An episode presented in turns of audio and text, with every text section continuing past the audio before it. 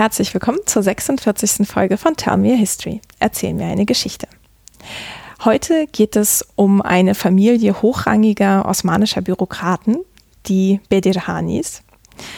Ende des 19. Jahrhunderts und nach dem Ersten Weltkrieg mussten sie sich an völlig neue Bedingungen anpassen.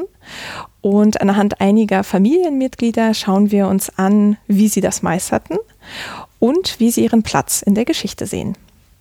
Dafür spreche ich mit Juniorprofessorin Dr. Barbara Henning von der Universität Mainz. Hallo Barbara.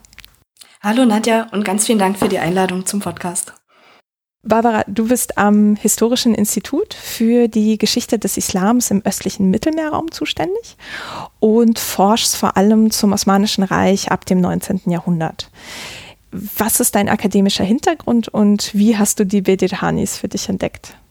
Genau, also du hast ja schon gesagt, ich bin noch relativ neu in Mainz, bin da seit Ende September letzten Jahres ähm, 2020. Genau, äh, für die Geschichte des Islams zuständig und bin da hingekommen eigentlich mit einem Forschungsschwerpunkt zur osmanischen Geschichte im ausgehenden 19. Jahrhundert. Und was mich immer besonders interessiert hat, da kommen wir vielleicht auch noch hin, ist diese ganz spannende Übergangsperiode zwischen spätem Osmanischen Reich und ja, Beginn so von postimperialen türkisch-republikanischen Zusammenhängen. Und genau da führt ja auch die Bedihani-Geschichte eigentlich dann uns später auch noch hin.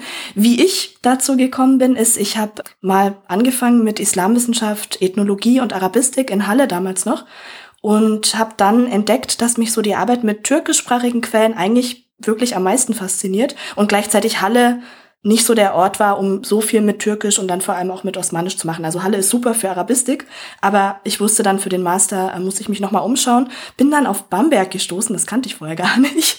Und Bamberg ist aber ein ganz toller Ort, um einerseits mit Türkisch zu arbeiten und andererseits aber auch so eine historische Perspektive zu entwickeln auf diese ganzen Themen. Auch das wusste ich nicht. Ich bin da angekommen und habe das dann da erst entdeckt und habe eben die osmanistische Geschichte, auch dieses Osmanisch lernen und so, das habe ich da erst angefangen und bin total froh, dass ich darauf gekommen bin. Und ähm, der Schwerpunkt in Bamberg mit der Professur von Christoph Herzog, der liegt auch auf den arabischen Provinzen des Osmanischen Reichs, auch wieder im 19. Jahrhundert. Und er beschäftigt sich ganz viel mit dem Irak und hat dann irgendwann zu mir auch gesagt, naja, schau dir doch mal den Nordirak an, schau dir doch mal an, was da vielleicht zu Kurden gemacht wird, was da vielleicht auch noch nicht gemacht ist. Das könnte ganz spannend sein. Und mit der Idee bin ich damals ins Auslandssemester gegangen, nach Paris weil ich dachte, okay, Paris, da gibt's auch Archive, vielleicht ergibt sich irgendwie was. Und das war ganz spannend, weil ich da eben wirklich das erste Mal ins Archiv gegangen bin, um da historisch zu arbeiten, auch mit Unterstützung. Wir hatten ein ganz tolles Seminar und da habe ich einfach mal geguckt, okay, Nordirak, was ist da, Mosul, Süleymaniye, was was finde ich da, ne? Und was ich gefunden habe, war so eine kleine Stammesgruppe, so eine kurdische Gruppe, die heißen Hammerwand oder Hemwendli auf Türkisch dann, die in den Archiven ziemlich oft auftauchen im späten 19. Jahrhundert, so als Unruhestifter, Banditen, Leute, die da irgendwie für Störungen sorgen und deswegen den ähm, französischen Repräsentanten, aber natürlich dann, ich habe dann noch weitergesucht, auch anderen Akteuren ständig auffallen, weil die überfallen zum Beispiel Reisende und dann muss man irgendwas tun. Das heißt, man konnte die, obwohl das wenig Leute sind, so ein paar hundert vielleicht, konnte man die super in den Archiven sozusagen nachvollziehen. Und dann habe ich mir gedacht, ich schaue mir die ein bisschen genauer an. Das habe ich dann für meine Masterarbeit auch weiter fortgeführt und habe mich gefragt in der Arbeit, wie guckt eigentlich der osmanische Staat auf diese Akteure? Was macht er, um mit denen irgendwie klarzukommen? Weil, das Spannende an denen ist, die sind genau an der osmanisch-iranischen Grenze unterwegs und nutzen diese Grenze total für sich als Ressource. Also indem sie sagen, okay, auf der einen Seite werden wir jetzt hier gerade so ein bisschen unter Druck gesetzt, ist uns ein bisschen zu heiß geworden, überqueren die Grenze, ziehen sich zurück und wechseln immer zwischen einer und der anderen staatlichen Kontrolle hin und her. Und das fand ich super spannend, eben diese Grenze als Ressource und habe das dann in der Arbeit ein bisschen genauer angeschaut.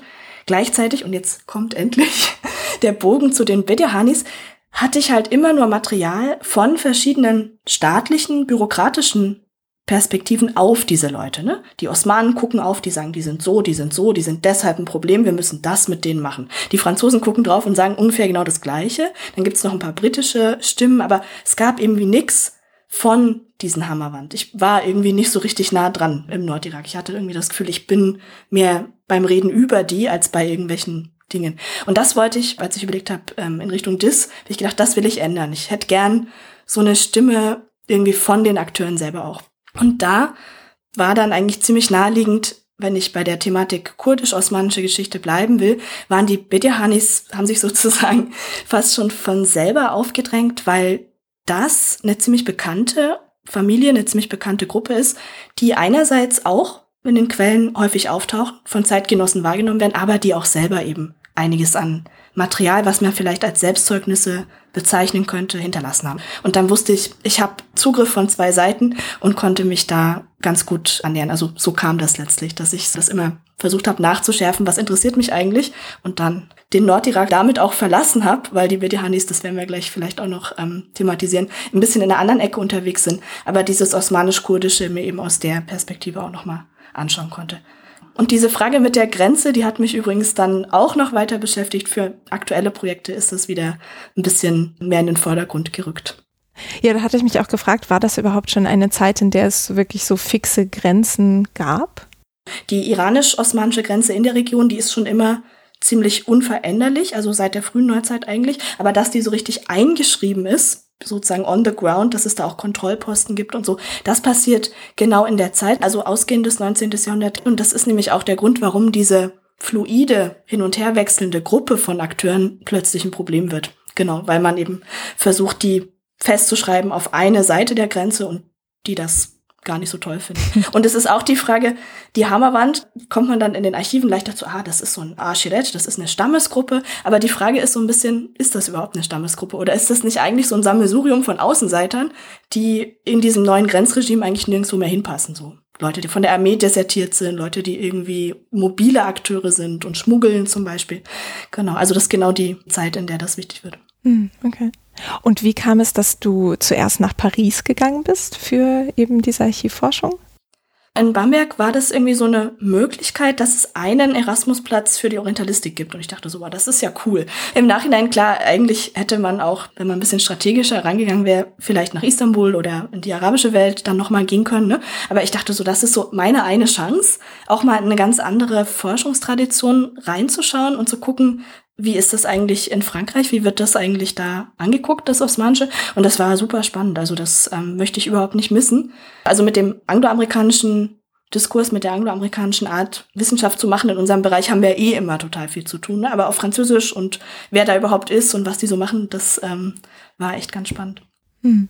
Und die Tatsache, dass du dann in Paris Unterlagen gefunden hast, also historische aus dem Osmanischen Reich, ist das noch so eine Verbindung zum französischen Mandat? Also, dass das irgendwie auch im Irak oder so eine Rolle gespielt hat? Nee, du bist schon ganz richtig unterwegs. Ich war in den Archiven des französischen Außenministeriums, teilweise in Paris und damals teilweise auch noch in Nantes war das. Jetzt ist das, glaube ich, schon stärker zusammengelegt. Und ähm, warum die das interessiert hat, die hatten halt in allen möglichen Teilen des Osmanischen Reichs Konsul oder Repräsentanten, die so ein bisschen beobachtet haben, wie ist die Situation, gerade auch vielleicht, wie ist die Situation der christlichen Communities vor Ort, weil es ja da auch oft Interventionsmaßnahmen gegeben hat. Wie funktionieren die Reformen?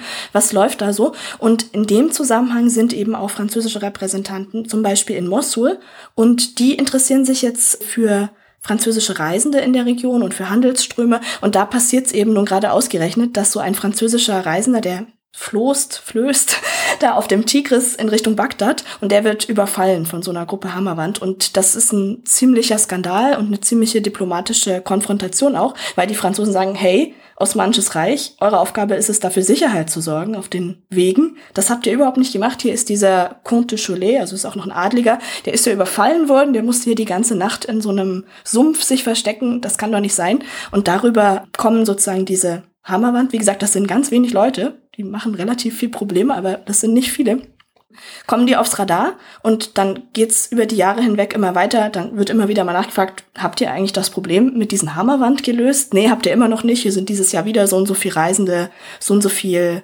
Warenwert, so und so viel Postkarawanen überfallen worden. Also das wird dann dokumentiert. Und das betrifft auch noch ein paar andere. Also wenn man so Reiseberichte aus der Region liest, findet man auch bei deutschen Reisenden teilweise, bei britischen Reisenden immer wieder entweder die Erwähnung dieser Hammerwand oder tatsächlich die Begegnung mit denen auch. Also das bleibt da eine Präsenz. Hm.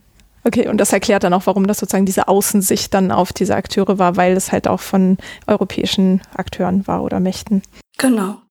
Okay. Ähm, ja, dann lass uns vielleicht mal die Bedirhanis kennenlernen und was sie so ausmacht.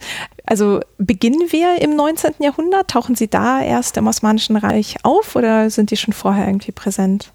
Das ist eine total gute Frage. Ich glaube, wenn du das jetzt unterschiedliche Leute fragen würdest, würden die auch unterschiedlich darauf antworten. Für mich fängt die Geschichte so Mitte des 19. Jahrhunderts tatsächlich an. Ich habe an einem wichtigen Wendepunkt für die Familiengeschichte angefangen, mir das anzuschauen in den 1840ern, wo es dort im Osten der Türkei, wo die präsent sind, zu einer Konfrontation kommt und die danach ins Exil geschickt werden. Die Geschichte fängt natürlich schon viel früher an.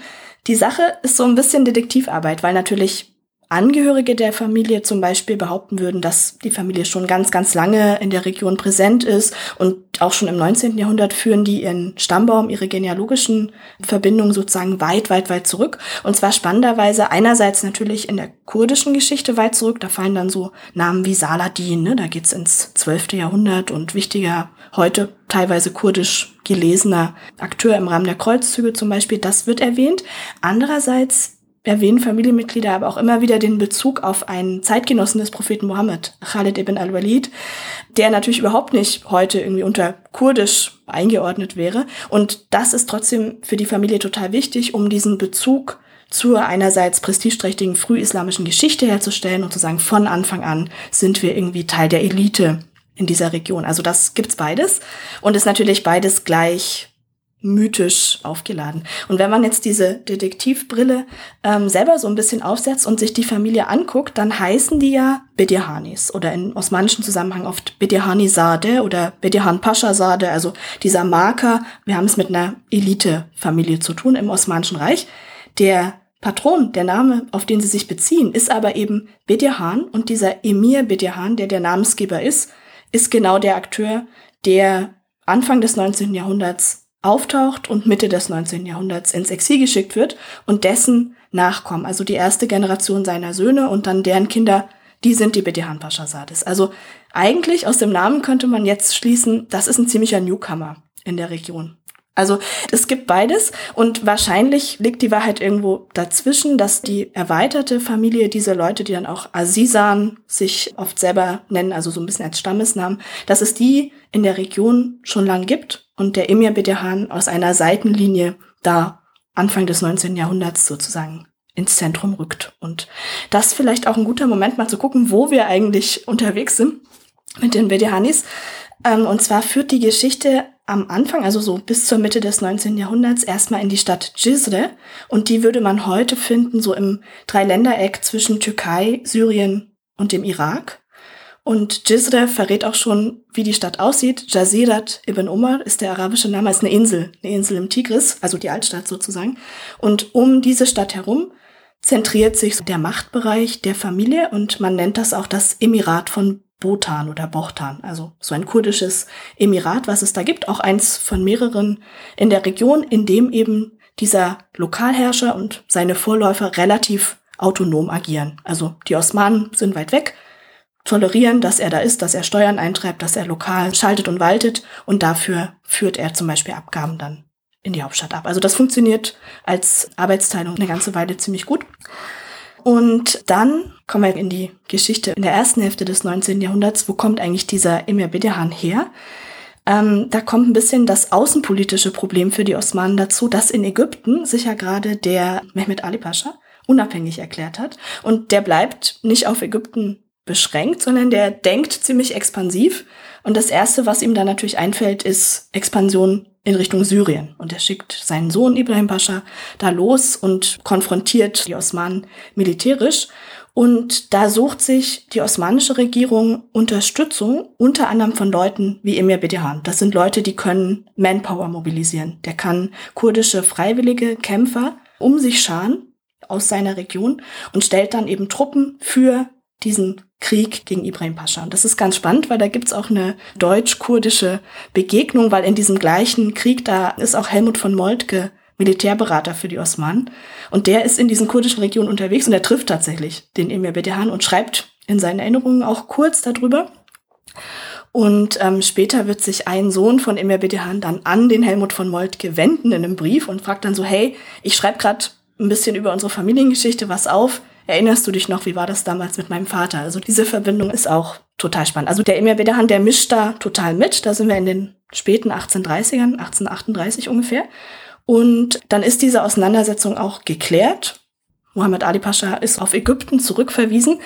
Und der osmanischen Zentrale kann das eigentlich gar nicht recht sein, dass da so ein sehr starker, sehr autonom agierender, sehr selbstbewusster Akteur plötzlich unterwegs ist. Und das führt ungefähr zehn Jahre später in die nächste Konfrontation rein. Und da fängt dann eben die Exilgeschichte so ein bisschen an. Eine Sache zum Kontext wollte ich vielleicht noch hinzufügen. Also dieses Ganze, was da passiert, dass es kurdische autonome Lokalherrscher gibt, die in Konflikt geraten mit osmanischer Zentralisierungspolitik.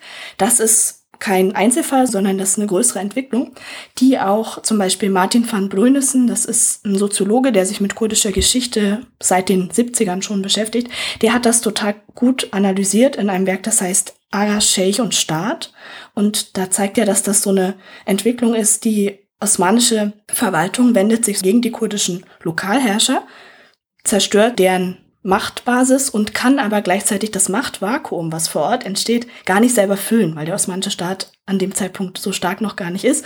Und in diesem Machtvakuum haben neue Akteure, kleinere Stammesführer oder eben auch religiöse Autoritäten, Sufi-Sheikhs, die Möglichkeit, als Newcomer da Macht zu erlangen. Und ich würde interpretieren, in genau so einem Zusammenhang kommt eben auch dieser Emir Bedehan an die Macht.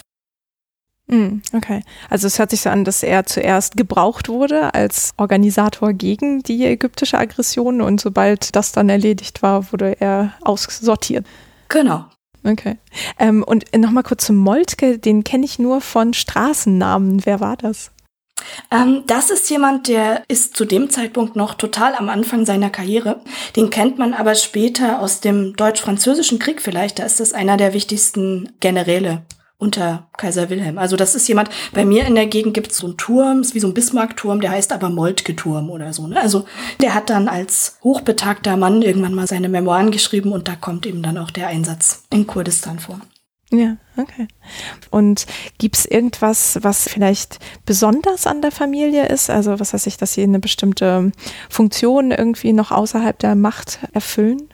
Also die sind auf total vielen Ebenen aktiv. Einerseits sind die garantiert, also darüber weiß ich gar nicht so viel, aber sind die garantiert in Sufi-Orden auch schon vernetzt? Also man tut sich, glaube ich, unrecht, wenn man das in dem Zusammenhang schon nur als kurdische Akteure lesen würde, sondern dieser Sufi-Zusammenhang ist total wichtig und auch die lokale Bevölkerung, das sind ganz viele nestorianische Christen zum Beispiel. Also auch da gibt's ganz interessante Wechselbeziehungen da gibt's dann den Vorwurf, also das ist auch noch vielleicht ganz spannend, den Vorwurf der europäischen Beobachter, dieser Bedehan, der unterdrückt diese christlichen Bauern in der Region. Und das, also ich hatte skizziert, die Osmanen haben ein strukturelles Problem mit ihm da als autonomer Figur, aber der konkrete Auslöser, warum sie 1847 dann wirklich bewaffnet gegen ihn vorgehen, das sind Beschwerden aus Europa. Und zwar Beschwerden darüber, dass Emir Bedehan diese Christen in seinem Herrschaftsraum sehr, sehr ungerecht behandeln würde. Und das ist der konkrete Punkt, wo die Osmanen dann sagen, gut, wir riskieren hier schon wieder europäische Einmischung, europäische Kritik. Jetzt machen wir hier mal was und schicken dann eben bewaffnete Truppen gegen ihn aus. Also das ist ein ganz schillernder Akteur mit seinem ganzen Gefolge da auch in der Region. Also für mich ist das ja sozusagen der Hintergrund für das, was mich interessiert. Ne? Wo, wo kommt die Familie her? Und ich gucke mir dann eher an, was passiert als nächstes, weil man ja eigentlich vermuten könnte, okay, die gehen ins Exil und dann war's das. Das ist aber nicht so und das fand ich den spannenden Moment. Jemand, der sich diese Vorgeschichte total intensiv mit ganz viel Archivarbeit angeguckt hat, ist ein Historiker, äh, der heißt Ahmed Kaldam. Den durfte ich auch mal treffen. Der ist selber total interessant, weil der hat schon im fortgeschrittenen Alter irgendwann entdeckt, dass er selber mit dieser Familie verwandt ist. Und das war erstmal ein totaler Schock für ihn. Und dann hat er angefangen, ganz genau aufzuarbeiten, wo kommen die eigentlich her, was ist mit denen passiert und so. Und hat zwei Bände dazu veröffentlicht mit ganz viel Archivrecherche, da wirklich minutiös auch den Weg ins Exil und wer dabei war, wo die gerastet haben, wie das organisiert worden ist und so hat er alles äh, nachkonstruiert und genau. Mhm. Okay. Und warum war das für ihn ein Schock? Das schlägt den Bogen eigentlich fast schon bis in die Gegenwart in der Türkei. Also das ist ein türkischer Historiker. Und in der Türkei ist es so, dass das Erinnern an diesen imperialen osmanischen Kontext sowieso bis vor kurzem, also er hat das in den 90ern irgendwann entdeckt, da war das noch viel schwieriger zu erinnern an die Zeit vor der Republik und auch an die Zeit zu Beginn der Republik, weil es ja da ein nationales Narrativ gibt, wie das war. Und alles, was dem nicht entspricht, was irgendwie so alternative Sachen einbringt, Stimmen, die vielleicht nicht genuin sofort auf Türkisch sind oder die irgendwas anderes an Aspekten noch einbringen, das ist sowieso schwierig. Und dann fällt das ja in der Zeit, wo alleine sich als Kurde zu erkennen zu geben, kurdisch zu sprechen in der Öffentlichkeit, Anfang der 90er, da irgendwie aktiv zu sein, ganz hart mit Repression belegt wird. Also es gibt 1991 zum Beispiel einen Auftritt von einer Aktivistin, die wird ins Parlament gewählt und legt den Amtseid auf Kurdisch ab. Und das ist so ein Skandal. Und also sie kommt dann ins Gefängnis und so. Das ist eine ganz heiße Zeit sozusagen für diese kurdischen politischen Fragen in der Türkei und auch erinnerungspolitisch. Und das Ganze wird auch nicht offen verhandelt, sondern das spielt jetzt auch wieder für die Bedihanis eine Rolle, ganz oft in so einem verschwörungstheoretischen Rahmen. Also ganz viel, was auf Türkisch in der Zeit über die Bedihanis veröffentlicht ist, ist so eine Art reißerische Familiengeschichte von wegen, die haben überall mitgemischt und bis heute sind diese und diese und diese Leute noch mit ihnen verwandt. Und das ist irgendwie so, um bestimmte Akteure zu diskreditieren. Also was bedeutet das denn, dass man mit der Familie mal verwandt war? Aber man wird eben sofort in eine bestimmte Ecke gedrängt. Und deswegen war das, glaube ich, erstens der Grund, weshalb die Familie von Ahmed Kaidam ihren Kindern das überhaupt nicht gesagt hat, sondern er das erst über ein Dokument, was er aufgefunden hat, mitbekommen hat und weshalb das für ihn auch ein ziemlicher Schock war. Also parallel ähm, gibt es ein ziemlich bekanntes Buch aus den 2000ern. Da hat eine sich als sehr türkisch identifizierende Frau, eine Anwältin, glaube ich, entdeckt, dass ihre Großmutter armenischer Herkunft ist. Und in dem Buch geht sie halt auch mit dieser Entdeckung um und da wird auch gleich ganz klar, was das für ein Schock für sie ist und wie sie damit dann sozusagen sich selber erstmal komplett in Frage stellt und neu verorten muss, woher sie eigentlich kommt, wer sie eigentlich ist. Und ich glaube, das ist ähm, größerer Trend in der Zeit. Ja. Und hat diese Herangehensweise an die Geschichte der Bedirhani sozusagen aus der Türkei heraus ähm, sich auch ausgewirkt auf deren Darstellung in deutscher historischer Forschung oder französischer oder waren die eigentlich gar nicht präsent? Also es ist eine total gute Frage, weil da würde ich dir sofort zustimmen, dass diese türkische Art davon zu erzählen, das auch total selektiv und nur punktuell zu erzählen, eine Antwort herausgefordert hat, und zwar zuerst mal von kurdischen Historikern, ne? von Historikern, die zum Beispiel im französischen Exil aktiv sind. Da gibt's das Institut Kurde, das ganz viel zum Beispiel zur kurdischen Geschichte schon immer arbeitet, von kurdischen Historikern auch in anderen Exilorten, teilweise auch in der Türkei, die dann auf Türkisch geschrieben haben. Ähm, das ist sozusagen die Unterhaltung in die man am Anfang reinguckt, wenn man so die allererste Literatur aus den 90ern sich anschaut. Das ist so ein Hin und Her von wegen, wer ist das eigentlich? Die haben doch überall ihre Finger drin. Aha, wir gucken, wer ist das genau? Das stimmt doch so gar nicht. Und also auf dieser Ebene erfolgt die Auseinandersetzung. In der europäischen, also im deutschsprachigen, englischsprachigen Diskurs dazu tauchen Bediahanis natürlich auch auf. Und zwar vor allem da, wenn es um die Frage nach dem kurdischen Nationalismus letztlich geht. Wenn man so fragt, wo sind die Ursprünge, was sind so die Protagonisten der kurdischen Autonomiebewegung im 20. Jahrhundert, dann stößt man unweigerlich, und ich glaube auch wir werden denen heute nicht entkommen, stößt man unweigerlich auf so zwei, drei Namen, die da wirklich ganz zentral sind. Nicht die einzigen, die da wichtig sind, aber sind wichtige Akteure und die tauchen dann in politischer Geschichte zum 20. Jahrhundert natürlich auf. Und das sind bis heute Leute, für die sich in der Forschung viel interessiert wird. Also da kriege ich auch die meisten Rückfragen immer zu dem bestimmten Kapitel. Hm. Also das heißt, sie werden vor allem als kurdische Akteure gesehen und gar nicht so komplex, wie du das jetzt erarbeitet hast. Genau, also mein Zugang war eben, ich dachte so, was kann ich eigentlich beitragen? Okay, ich kann osmanische Quellen lesen und ich hatte so das Gefühl, dieses Puzzleteil, also es gab Ahmed Kaidam, der sich so diese Geschichte, die wir bisher schon rekonstruiert haben, ne, was war eigentlich in Gisre los, was war in der ersten Hälfte des 19. Jahrhunderts los, das hat er sich angeschaut. Und dann setzt die Erzählung tatsächlich eher im frühen 20. Jahrhundert wieder ein und erzählt eine Geschichte von Unabhängigkeitsbewegungen, von auch kulturellen Aktivisten, die dann das Alphabet einführen und so. Also auch ganz wichtige Sachen. Aber ich hatte das Gefühl, da gibt es so einen Mittelteil. Und da bin ich irgendwie ganz gut positioniert, mir den anzugucken. Und gleichzeitig ist der spannend, auch für alle, die sich den späteren Teil anschauen, weil der einfach eine Nuance noch dazu fügt, wo man sagen kann, klar habe ich kurdische Aktivisten, aber die haben natürlich einen osmanisch-imperialen Hintergrund. Bedeutet das irgendwas? Und ich würde eben argumentieren, ja, das bedeutet eine ganze Menge. Da gibt's ziemlich viel Kontinuität, ohne denen jetzt absprechen zu wollen, was natürlich auch wieder die Gefahr ist. Ne? Man sieht, in welchem Feld man sich hier bewegt, ohne denen jetzt absprechen zu wollen, dass sie genuin, authentisch ganz wichtige Sachen als kurdische politische Aktivisten auch gemacht haben. Ne? Aber um die noch besser zu verstehen, würde ich eben argumentieren, macht es total Sinn, sich diesen Kontext der Familie einfach anzugucken und den osmanischen Kontext mit anzuschauen. Hm, ja.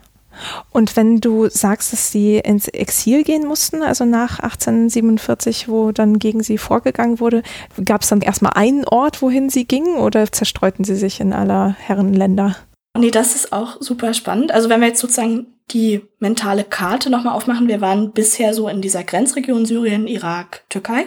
Und von da aus geht's jetzt für die Bedihani-Familie. Und wenn ich Familie sage, dann stellt man sich vielleicht so vor, na gut, das, wie viele Leute können das gewesen sein? Aber das waren wirklich mehrere hundert Leute, weil Familie in dem Kontext bedeutet ein Haushalt dieses Emirs mit seinen vier Ehefrauen, die er nach islamischem Recht haben darf, schon einer Menge Kindern, mit seinen weiteren Haushaltsmitgliedern, Bediensteten, Schützlingen, Anhängern, Prediger hat er dabei. Also das ist eine ganz, ganz große Gruppe, sozusagen sein Haushalt. Also Haushalt im Sinne des 19. Jahrhunderts in der islamischen Welt.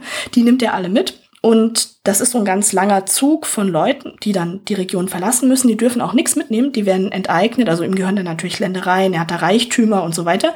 Das wird enteignet. Und dieser ganze Zug Leute, der macht einen kurzen Zwischenstopp in Istanbul und wird dann aber verbannt, und zwar auf die Mittelmeerinsel Kreta und noch genauer in die Stadt Kandir, heute Heraklion. Das ist so eine Festungsstadt auf Kreta. Und hier auch wieder, ich beziehe mich auf Ahmed Kaidam, der das eben auch wunderbar rekonstruiert hat. Da dürfen die Bedihanis tatsächlich diesen Ring der alten Festungsmauer nicht verlassen. Also die sind in dieser Festungsstadt wie eingesperrt und können auch von der Insel nicht runter und kommen da an. Und man kann sich vorstellen, das ist zunächst mal überhaupt nicht einfach, weil die haben gar nicht mehr viele Mittel, die müssen aber gleichzeitig eine große Gruppe Leute abhängiger versorgen. Und deswegen sind die ersten Jahre im Exil auch ziemlich hart, wenn man das aus den Quellen versucht zu rekonstruieren, weil die Osmanen, die sichern jetzt zwar im Gegenzug für diese Enteignung und Deportation so eine Art Staatsunterstützung, so eine Art regelmäßiges Gehalt für diesen Emir zu. Das osmanische Wort dafür ist Marsch, also auch was Beamte erhalten, ne? so eine Zuweisung, so eine regelmäßige. Das Problem ist jetzt aber, weder wird das regelmäßig bezahlt, noch ist das besonders hoch, um so eine große Gruppe gut zu versorgen. Und dann taucht in den Archiven, in der Korrespondenz mit dem Finanzministerium vor allem, taucht das immer wieder auf, dass es Beschwerden von den Bedehanis gibt, dass das nicht gezahlt wird. Dann äußert sich der osmanische Staat dazu. Also da ist so ein guter Moment, um die Familie auch immer wieder zu fassen in dieser Exilzeit, ne? Weil du meintest, verschwinden die dann? Nee, in dem Fall tatsächlich nicht. Die bleiben konzentriert auf diesen einen Ort und die verschwinden auch überhaupt nicht von der Bildfläche. Ich würde sogar sagen, das ist eine ziemlich wichtige Zeit für die Familie, weil sie schon allererste Erfahrungen sammeln als Kollektiv für ihre kollektiven Interessen mit der Bürokratie ständig zu verhandeln. Ne? Die müssen Petitionen schreiben, die müssen da Listen machen, wer welchen Anspruch hat und so. Und das ist, glaube ich, was, was später für die Familiengeschichte ähm, relativ relevant noch wird, also gerade nach dem Ende des Osmanischen Reichs. Und was auch super ist an dieser Unterhaltsfrage, das ist was, das betrifft einerseits die Beziehung zum Osmanischen Reich, andererseits zeigt es auch interne Verwerfungen, Spaltungen in dieser Familie. Und da tauchen nicht nur männliche Familienangehörige auf, wie sonst immer, sondern da tauchen wirklich alle auf, und zwar namentlich, auch die Töchter. Weil jeder, jede eben einen Anspruch auf eine bestimmte Summe von diesem Marsch Anspruch hat. Und da sind die einmal alle sichtbar. Und das ist natürlich auch ganz toll, wenn man das dann abstecken kann, von wem man hört weil man hört natürlich nur von einem kleinen Ausschnitt dann in den Selbstzeugnissen und wer eigentlich noch da alles äh, mit involviert ist. Das betrifft aber jetzt vor allem die Zeit nach dem Tod von Emir Bedian. Also in Kreta ist er noch am Leben und da bekommt er einfach diesen Batzen und teilt das dann selber auf. Und als er dann stirbt, fangen seine Nachkommen an zu gucken, wem steht eigentlich welcher Anteil zu und das kann man dann im Archiv ganz gut nachvollziehen. Okay, wann stirbt er? Der ist in den 1860ern gestorben. Da kommt jetzt noch eine Stufe zwischendrin dazu. Also wir sind immer noch in Kreta auf unserer Mental Map sozusagen. Und die Familie versucht einerseits dieses Gehalt ständig nachzuverhandeln und andererseits versuchen sie natürlich auch zu sagen, na Mensch, könnt ihr uns nicht bitte zurück in unsere Heimatregion ziehen lassen, wäre das nicht möglich. Und da sagt die osmanische Regierung immer wieder nein. Aber irgendwann erlauben sie dann, dass sie nach Damaskus gehen dürfen. Und jetzt fragt man sich vielleicht, okay, warum Damaskus? Das könnte ich mir vorstellen, ist auch eine bewusste Entscheidung, weil Damaskus ein Ort ist, an dem dieser Khalid ibn al-Walid begraben ist. Und der Emir Bedehan ist zu dem Zeitpunkt schon ziemlich alt und der möchte, glaube ich, an einen Ort gehen, der irgendwie doch noch eine Verbindung zur Familie hat. Und deswegen entscheiden sie sich aufgrund dieser religiösen Netzwerke für Damaskus. Genau, und da stirbt er dann auch. Hm. Und wie lange sind Sie dann auf Kreta? So ungefähr zehn Jahre. Also sogar ziemlich lange. Und die versuchen da auch alles mögliche Landwirtschaft anzufangen und teilweise dort schon zu erreichen, dass Söhne der Familie in die Ausbildung gehen können als Staatsbedienstete und so. Aber so richtig der Neuanfang, der gelingt dann erst in Damaskus. Hm. Und wie kann ich mir das vorstellen? Ist Heraklion zu der Zeit leer oder gibt es da Menschen, auf die sie treffen? Da gibt's total viele Menschen und da mischt tatsächlich, also das war jetzt auch nicht was, was ich mir selber in den Quellen angeguckt habe, sondern auch hier beziehe ich mich wieder auf Sekundärliteratur. Aber da ähm, gibt es sowohl muslimische als auch christliche Lokalbevölkerung. Und das ist eine Zeit, das ist auch im Libanon die Zeit, so 1860er, wo es da Spannungen oft gibt zwischen verschiedenen religiösen Gruppen. Und die gibt's wohl auch auf Kreta. Und der Emir Bedehan, der macht sich wohl so sagen die Quellen, so ein bisschen verdient darum, da auch vermittelnd einzugreifen, zu schlichten, dafür zu sorgen, dass es dann nicht irgendwie zu Gewalt kommt. Und das ist auch einer der Gründe, weshalb er dann Goodwill von den Osmanen hat und von Kreta wegziehen darf. Also da ist schon eine lokale Community, aber Heraklion war jetzt ein Ort, wo ich dachte, okay, wenn es sich irgendwie mal eine Gelegenheit ergibt, schaue ich mir das an, aber ich war tatsächlich selber noch nie da. Ich kenne das nur aus diesen Beschreibungen, okay, es gibt diese Festungsstadt und da sind die drauf beschränkt und das wurde sehr anschaulich. Das könnte man sich sicher vor Ort auch mal angucken und dann überlegen, gibt es eigentlich noch Spuren oder so, wäre ja ganz spannend. Ja, auf jeden Fall. Das hört sich auch so an, als hätte er dann von seiner Erfahrung beim Vermitteln zwischen den verschiedenen religiösen Gruppen in seiner Heimat noch profitiert. Genau, weil also er ein Akteur ist, das klang ja vorhin auch schon an, ne, in der Auseinandersetzung mit Ägypten. Das ist jemand, der kann Leute mobilisieren. Der hat Netzwerke, die nützlich sind, der kann als Vermittler wirken. Und als so eine Vermittlerfigur, so ein Broker, ist er natürlich in der Zeit für die Osmanen ein ganz wichtiger Ansprechpartner. Also das ist so eine ganz zweischneidige Figur. Einerseits zu viel Autonomie, haben wir ja gesehen, ist auch nicht unbedingt gewünscht, aber andererseits braucht der osmanische Staat in der Zeit diese Vermittlerfiguren. Der braucht die nicht nur von Kreta und von den östlichen kurdischen Regionen aus, zum Beispiel auch in Syrien ist das ganz, ganz wichtig, dass man da, um vor Ort irgendwas umsetzen zu können, braucht man vor Ort Akteure, auf die man sich beziehen kann, weil einfach die Strukturen noch nicht so sind. Das ändert sich erst zum Ende des 19. Jahrhunderts dann. Ja. Okay, und Sie dürfen also Kreta 1857 verlassen oder in welchem Jahr ist das? Ich glaube, es ist 1858, bin mir jetzt nicht so sicher. 1860 sind sie schon in Damaskus, als dann der Emir Bedehan gestorben ist. Okay. Und dort können Sie wieder so Ihren Angelegenheiten nachgehen oder werden Sie da auch sehr unter Druck gesetzt? Also diese Ankunft in Damaskus, die ist so richtig ein Wendepunkt eigentlich, weil da fassen sie in zweifacher Hinsicht wieder Fuß. Einerseits ist das Familienoberhaupt verstorben, das heißt, es kommt auch eine neue Generation ins Spiel, nämlich die ältesten Söhne zunächst mal. Und ähm, da werden wir vielleicht auch noch auf einen speziellen Akteur, den Betri Pascha, der sozusagen die Funktion des Familienoberhaupts dann übernimmt, zu sprechen kommen. Und diese Leute, die fassen Fuß einerseits ökonomisch, weil die investieren in Landbesitz in der Region um Damaskus herum. Das ist ziemlich lukrativ zu dem Zeitpunkt. Also die Kornkammer von Damaskus, der Hauran, da gehört der Bedehani-Familie dann Land und auch Mühlen und so. Also man sieht, das ist jetzt nicht für die Selbstversorgung, sondern das ist tatsächlich für Produktion und vielleicht auch für den Export gedacht. Also da schaffen sie in der Beziehung, sich ein bisschen zu erholen von dem Schlag, den diese Enteignung bedeutet hat.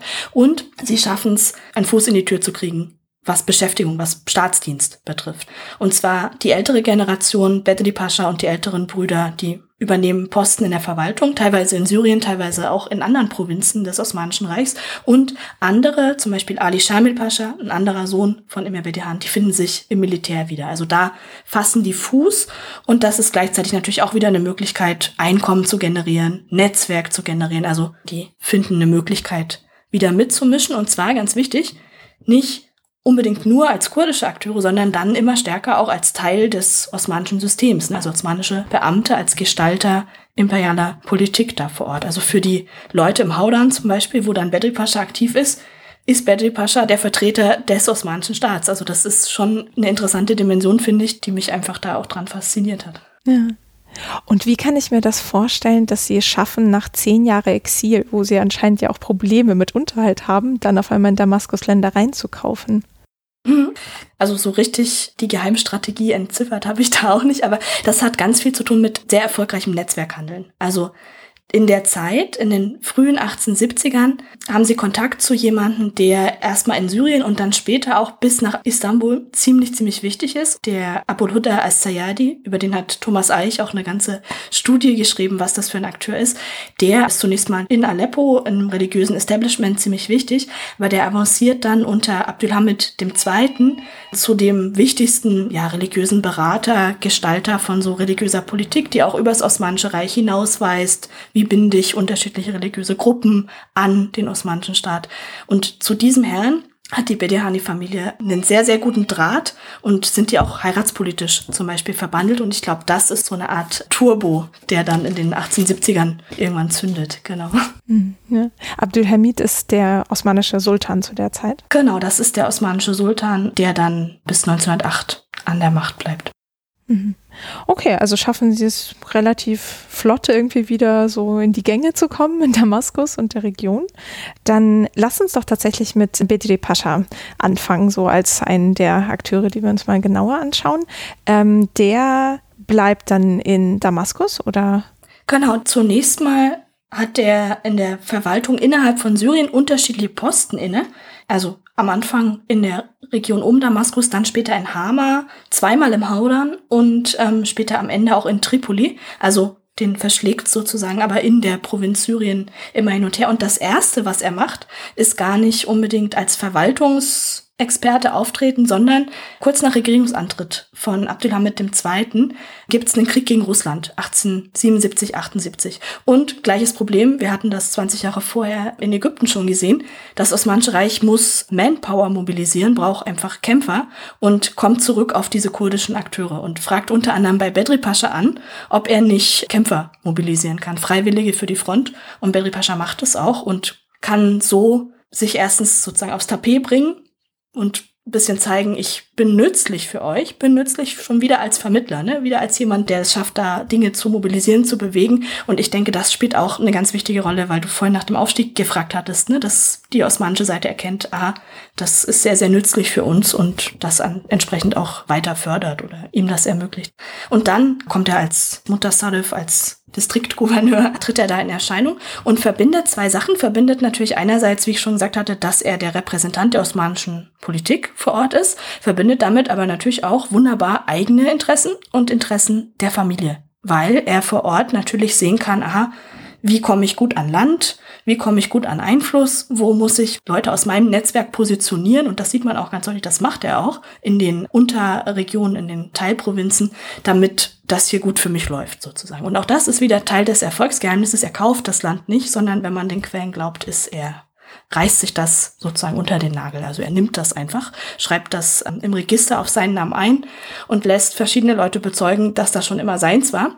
Dagegen gibt's dann Widerspruch, aber weil er sehr, sehr mächtig ist und eben auch über entsprechendes Standing, nicht nur vor Ort, sondern auch in Istanbul verfügt, kann sich da niemand mehr so richtig gegen wehren. Dass das aber umstritten ist, das taucht sowohl in den osmanischen Quellen auf, als auch in einem Bericht aus seinem eigenen familiären Umfeld, wo sich sein Schwiegersohn beschwert, wie korrupt doch dieser Bedri Pascha ist und dass er damit ständig Erfolg hat und das kann doch nicht sein und das ist doch keine gute staatsmännische Haltung. Also der bezeugt das quasi auch. Und in den, ich glaube, es sind die französischen Archive, da wird das auch kurz erwähnt, dass der Gouverneur von Tripoli, also das ist dann auch wieder Bedri Pascha, in Streit mit jemandem gerät und den so diskreditiert, dass der verhaftet wird und sich im Gegenzug dann dessen Vermögen und Land versucht unter den Nagel zu reißen. Also so agiert der. Ne? Das ist, geht nicht unbedingt nur darum, dass er die Mittel schon hat, sondern fake it till you make it. Äh, das ist einfach so eine Strongman-Mentalität, mit der der Bedri Pascha da auch agiert und sehr, sehr erfolgreich agiert in der Zeit. Und macht er irgendetwas anders als der Bedirhan, also weil das war sein Problem, dass er zu gut Manpower organisiert hat gegen die ägyptische Aggression und danach in Ungnade fiel, aber das wurde für Bedri Pascha nicht zum Nachteil. Also ist eine ganz spannende Frage, was er eigentlich anders macht. Ich glaube, spontan wäre meine Antwort, dass er natürlich geschafft hat, diesen Fuß ins osmanische System hineinzubekommen, ne? dass er sozusagen als Teil der osmanischen Provinzverwaltung agiert und dann ganz andere Möglichkeiten hat und gleichzeitig, und das ist die ganze Zeit über immer so eine Spannung und das bleibt auch total wichtig, ist den osmanischen Behörden total dran gelegen, dass die Bedehanis nicht zurück in die Region von Jizre, nicht in dieses ursprüngliche Emirat von Bhutan gehen. Das versuchen die aber immer mal wieder, weil sie sich natürlich da auch versprechen, vielleicht können wir da nochmal irgendwie Einfluss gewinnen oder vielleicht kriegen wir nochmal unser Vermögen zurück oder so. Da gehen immer wieder Söhne von diesem Emir Bedehan versuchen dahin zurückzukehren und die Osmanen versuchen das zu verhindern. Also sozusagen, um denen eine Art Perspektive zu bieten, versuchen sie sich da mit dem Bedri Pascha zu arrangieren und das ist so ein bisschen das Bargaining, was da auch abläuft. Das sieht man auch. Also zum Beispiel gibt es einen anderen Sohn von Emir Betehan, der Nejib Pascha.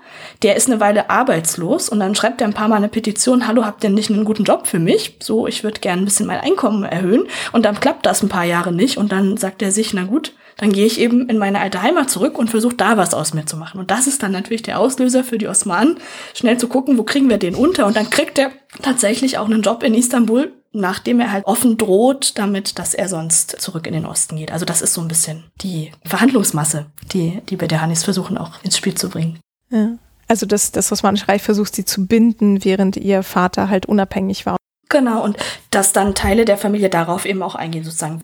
Wir assimilieren uns ein Stück weit, wir osmanisieren uns vielleicht in dieses System hinein, aber wir wollen dann eben auch die Gegenleistung, wir wollen dann die guten Posten, wir wollen die Möglichkeiten, dann eben in Damaskus ist in Ordnung, aber genau, wir verschwinden nicht einfach von der Bildfläche. Und das war auch was, was mich total interessiert hat, weil ich auch dachte, okay, die gehen ins Exil. Wie kann das sein, dass die dann irgendwie so resilient da wieder auftreten? Genau, also das äh, ist bis heute so ein Aspekt, wo ich denke, wow, das ist ziemlich faszinierend einfach, weil das durchaus, also wir haben ja am Anfang von diesen Hammerwand gesprochen, da sind auch Leute ins Exil geschickt worden, die hatten die entsprechenden Ressourcen, die Netzwerke und vielleicht auch den Bildungshintergrund, das soziale Standing, das soziale Kapital nicht, die sind dann wirklich von der Bildfläche verschwunden. Ne? Die sind im Exil und ganz, ganz wenige können da zum Beispiel zurückkehren. Aber das ist für die BDHanis eben anders, aufgrund ihrer sozialen Position natürlich auch. Mhm. Also es hört sich so ein bisschen an, als wüsste dieser Bedri Pascha sowohl seine Stärken als Vermittler auszunutzen, als auch die Angst des Osmanischen Reiches und das so zu seinem Vorteil zu nutzen. Also ich finde den auch super faszinierend. Gleichzeitig ist das so eine Figur, der ist eigentlich zu der Zeit, also der stirbt dann am Vorabend des Ersten Weltkriegs, aber zu dieser ganzen Zeit, 1870 bis weit in die 1890er, 1900 hinein, ist er eigentlich so der zentrale Akteur in dieser Familie. Wenn man aber jetzt in die Familiengeschichte, in die Geschichtsschreibung reinschaut, dann taucht der eigentlich kaum auf. Ich habe von dem ein einziges Bild gefunden. Das ist dann passenderweise auch noch total verschwommen. Das finde ich passt wunderbar zu der Art, äh, wie man über ihn was erfährt, nämlich eigentlich kaum. Der taucht da immer so am Rande auf. Dann taucht er natürlich als politischer Akteur auf. Da muss man aber immer gucken, ist er das jetzt auch wirklich? Ne? Ähm, und in der späteren Geschichtsschreibung ist das jemand, den will man eigentlich nicht haben, weil man die Erzählung, die sich dann später herausbildet, nach dem Ende des Osmanischen Reichs, die ist natürlich so eine gerade Linie zu ziehen von Emir Bedehan und seinem Widerstand gegen die Staatlichkeit fast bis in die Gegenwart und zu sagen, von Anfang an waren das Leute, die gegen den Staat und für die kurdische Sache waren. Und da kann man natürlich jemanden, der Teil eines korrupten staatlichen Systems offensichtlich ist, gar nicht gebrauchen. Deswegen ist der ziemlich aufs Abstellgleis geschoben worden. Und deswegen war es mir auch wichtig zu gucken, ob ich über den nicht doch ein bisschen was rausfinde. Und eine ganz gute Quelle, wie gesagt, ist sein armer Schwiegersohn, der ziemlich viel über ihn zu sagen hat in seinen Memoiren und wo man dann auch so ein bisschen rauskriegt, wie der eigentlich agiert, ne? Wonach du vorhin auch gefragt hast, wie macht der das eigentlich? Aha, der weiß einfach ganz genau, wen er unter Druck setzen kann, der hat da seine Leute, da zählt auch nicht, also dieser Schwiegersohn, der würde gerne studieren, der würde gerne über Bildung Karriere machen und richtig weit kommen. Und der Schwiegervater sagt, nee, kannst du mal bitte vergessen. Du musst hier in Syrien bestimmte Aufgaben für mich erfüllen und wenn du das nicht machst, dann unterstütze ich dich nicht. Also es ist so eine ganz starke autoritäre Klientelpolitik letztlich. Ja, und eine interessante Parallele, sozusagen sein Schicksal, dass er so verschwiegen wird innerhalb der Familie, genauso wie die Bedirhanis als Teil des Osmanischen Reiches in der türkischen Geschichte verschwiegen werden, ein bisschen zeitversetzt. Genau, und vielleicht noch eine Kurve, die das noch ein bisschen komplizierter macht, weil das zeigt, dass die Bedirhani-Familie auch in sich nicht so homogen ist, wie man das vielleicht jetzt, also da trage ich ja auch zu Beine, indem ich sage, ich schreibe ein Buch über diese Familie, aber da sind innen drin versteckt natürlich wieder ganz viele unterschiedliche Geschichten. Und Bedri Pascha und seine Fraktion der Familie sind eben auch nur eine Seite. Ne? Die unterstützen Sultan Abdülhamid II. mit seinem System, was ja auch sehr autoritär ist, sehr patriarchalisch, von oben herab Top-Down-Herrschaftsmodell. Das ist die eine Seite. Dann gibt's aber gleichzeitig Familienangehörige, die unterstützen die Opposition gegen den Sultan. Und sie gehen ins Exil sogar, also einer von denen teilweise. Und das zeigt auch, dass das innerhalb der Familie Spaltung und Heterogenität gibt, die dann natürlich auch ausgeblendet wird, wenn man nur diese Linie zieht. Sozusagen, es ist eine Geschichte von Widerstand gegen Staatlichkeit. Ja, äh, Gradlinigkeit ist, glaube ich, in allen historischen Kontexten immer verdächtig. genau. Ähm, ich hätte noch eine Nachfrage zu der Verbindung nach Istanbul. Du hast gesagt, dass er sozusagen mhm. zu gute Verbindung hatte, als dass man ihn jetzt hätte irgendwie verschwinden lassen können. Und war das jetzt dieser Al-Sayyadi? Mhm. Genau, unter anderem. Also das ist nur ein Beispiel. Al-Sayyadi ist ziemlich prominent einfach. Da haben die Bedihanis auch gut gewettet. Also der Abul Huda Al-Sayyadi und sein Bruder, die heiraten in den 1870ern irgendwann. Zwei Töchter von Emir Bedian. Also es ist sozusagen eine Doppelhochzeit, die sie mit dieser Familie verbandelt. Da ist der Asayadi noch gar nicht so der große Star in Istanbul. Das kommt erst noch. Aber das spielt sich dann natürlich positiv aus, dass es so kommt. Und das ist eine heiratspolitische Maßnahme, die sich sehr, sehr bewährt hat. Was zeitgleich auch passiert, während die in Damaskus sind, ist, sie versuchen so in die, ja, nicht die Elite der Stadt, aber so die anderen Aufsteigerfamilien einzuheiraten. Also es ist eine Zeit, in der sich in Damaskus sowieso gerade einiges ändert. Es gibt ja auch diese Studie Families in Politics von Linda Schatkowski-Schilcher, die das ganz genau anguckt, was da in Damaskus eigentlich los ist und wer mit wem verbandelt ist. Also sie heiraten jetzt nicht in die Al-Azm-Familie ein oder so, ne? also nicht in die allerwichtigste Schicht, aber so in die anderen Aufsteigerfamilien. Al-Kailani und ich glaube ähm, Badakat und so. Also da schaffen die sich lokal ganz gut zu vernetzen und dann eben über diesen Sayadi auch noch weiter in, nicht nur nach Istanbul, sondern eben quasi ins Palastumfeld, muss man sagen. Ja, okay, dann hatten wir uns ja noch so beim Aussortieren, welche Fälle wir uns angucken könnten, noch einen Mordfall in Istanbul herausgesucht. Ähm, wer wurde da ermordet und warum? Genau, also das führt uns jetzt schon ins Jahr 1906 und ermordet wird zunächst mal der Stadtpräfekt, sowas wie der Bürgermeister, konnte man vielleicht sagen, der Shehri Emin von Istanbul, also nicht irgendjemand, relativ gewichtige Persönlichkeit. Ridwan Pascha heißt er. Und der ähm, ist auf dem Weg zu seinem Wochenendhaus nach einer arbeitsreichen Woche in der Stadt, fährt er raus in Richtung Wochenend Bosporus und wird auf dem Weg zu diesem Haus niedergeschossen zunächst mal von einer Gruppe von Angreifern und er überlebt dann noch kurz, stirbt aber dann in seinem Haus im Kreis seiner Familie an diesen Schussverletzungen. Und das lässt die Stadt natürlich zunächst mal total schockiert zurück, weil das ist so eine Zeit, also der Sultan selber, Abdülhamid II. immer noch, der hat zum Beispiel total Angst vor Attentaten. Es ist auch die Zeit, wo es in Europa immer mal wieder Attentate auf den Zahn zum Beispiel gab, ne, und auf den österreichischen Thronfall. Also das ist so eine Angst, die sowieso präsent ist und die so ein bisschen auch zu einer paranoiden Stimmung führt. Und jetzt gibt's dieses Attentat und dieser wichtige Mensch ist da niedergeschossen worden. Also alle Zeitungen in Istanbul, alle Tageszeitungen berichten quasi minutiös darüber. Und relativ schnell kristallisiert sich so ein Ablauf der Dinge heraus. Es werden auch die Täter ziemlich schnell gefasst. Und es sind vier kurdische Tagelöhner, vier junge kurdische Männer, die dahinter stecken, die dann versucht haben, vom Tatort zu fliehen, die man aber trotzdem fassen konnte. Und diesen vier Leuten, denen werden jetzt relativ schnell Verbindungen zur Bedihani-Familie nachgewiesen. Und zwar zu Ali Shamil Pascha und dann auch in der Folge zu dessen Neffen Abdurezak Bey. Und zwar Ali Shamil Pascha ist zu dem Zeitpunkt Polizeichef in Üsküdar. Also die Täter werden gefasst und er ist der Erste, dem die so vorgeführt werden. Üsküdar ist auch in Istanbul, ne? Üsküdar, genau, ist ein Stadtteil auf der asiatischen Seite von Istanbul. Und auf der asiatischen Seite ist auch dieser Ridwan Pascha mit seinem Wochenendhaus unterwegs gewesen. Da passiert eben dieser Mord. Und die Täter flüchten und laufen quasi der Polizei von Üsküdar in die Arme. Und die Beamten liefern sie an ihren Chef aus, Ali Shami Pascha Bedihan. Und der merkt jetzt relativ schnell, ups, das sind ja Kurden. Und kriegt, also so genau rekonstruiert ist es natürlich nicht, aber kriegt im Gespräch, was wohl auch auf Kurdisch stattgefunden hat, dann raus, ähm, sein Neffe hat mit denen wohl irgendwas zu tun.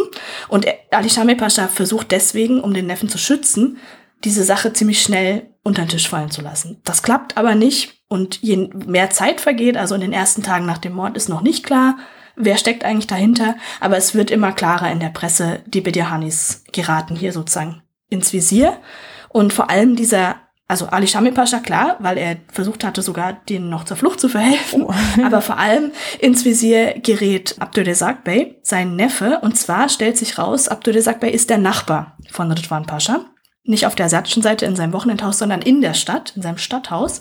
Und pflegt einen intensiven Nachbarschaftsstreit mit diesem Ridwan Pascha schon seit einiger Zeit. Und der war vor kurzem eskaliert und es gab auch so eine Art Häuserkampf, also Bedienstete von Ridwan Pascha hatten sich mit Angehörigen des Haushalts von Abdulrazak Bey in die Haare bekommen. Es waren auch Schüsse gefallen und so. Also Abdulrazak Bey hatte das als Angriff auf sein Haus verstanden und war jetzt der Meinung, er kann da entsprechend einen Gegenschlag unternehmen. Auslöser für die ganze Sache spannenderweise ist Straßenbauarbeiten, weil dieser Ridwan Pascha, der ist eben Stadtpräfekt, der ist für solche Maßnahmen zuständig und der hat geplant, die Straße zu beschäftigen und zwar ganz genau bis zu seiner Villa. Und die Villa von Abdulrazak Bey ist eine Villa später und der hätte auch gerne so eine Befestigung bis zu seiner Straße, aber irgendwie klappt es nicht oder er soll noch mal zusätzlich was dafür bezahlen. Und das ist der Auslöser, warum die beiden sich in Jahre kriegen. Und das eskaliert dann in den kommenden Wochen eben zu dieser Art Straßenschlacht. Da sieht man auch wieder, weil wir vorhin überlegt haben, wie sieht so ein Haushalt, wie sieht so eine Familie eigentlich aus.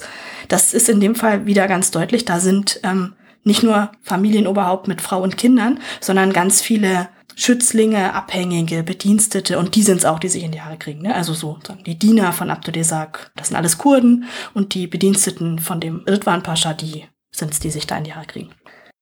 Okay, und wie geht das aus für Ali Shamil Pascha, also den Polizeimenschen? Dann wird immer klarer, dass die Bedehanis hier ziemlich prominent involviert sind. Und wir haben jetzt schon geguckt, Ali Shami Pascha ist überhaupt nicht irgendwer, ne? Polizeichef von Üsküdar, gutes Standing eigentlich.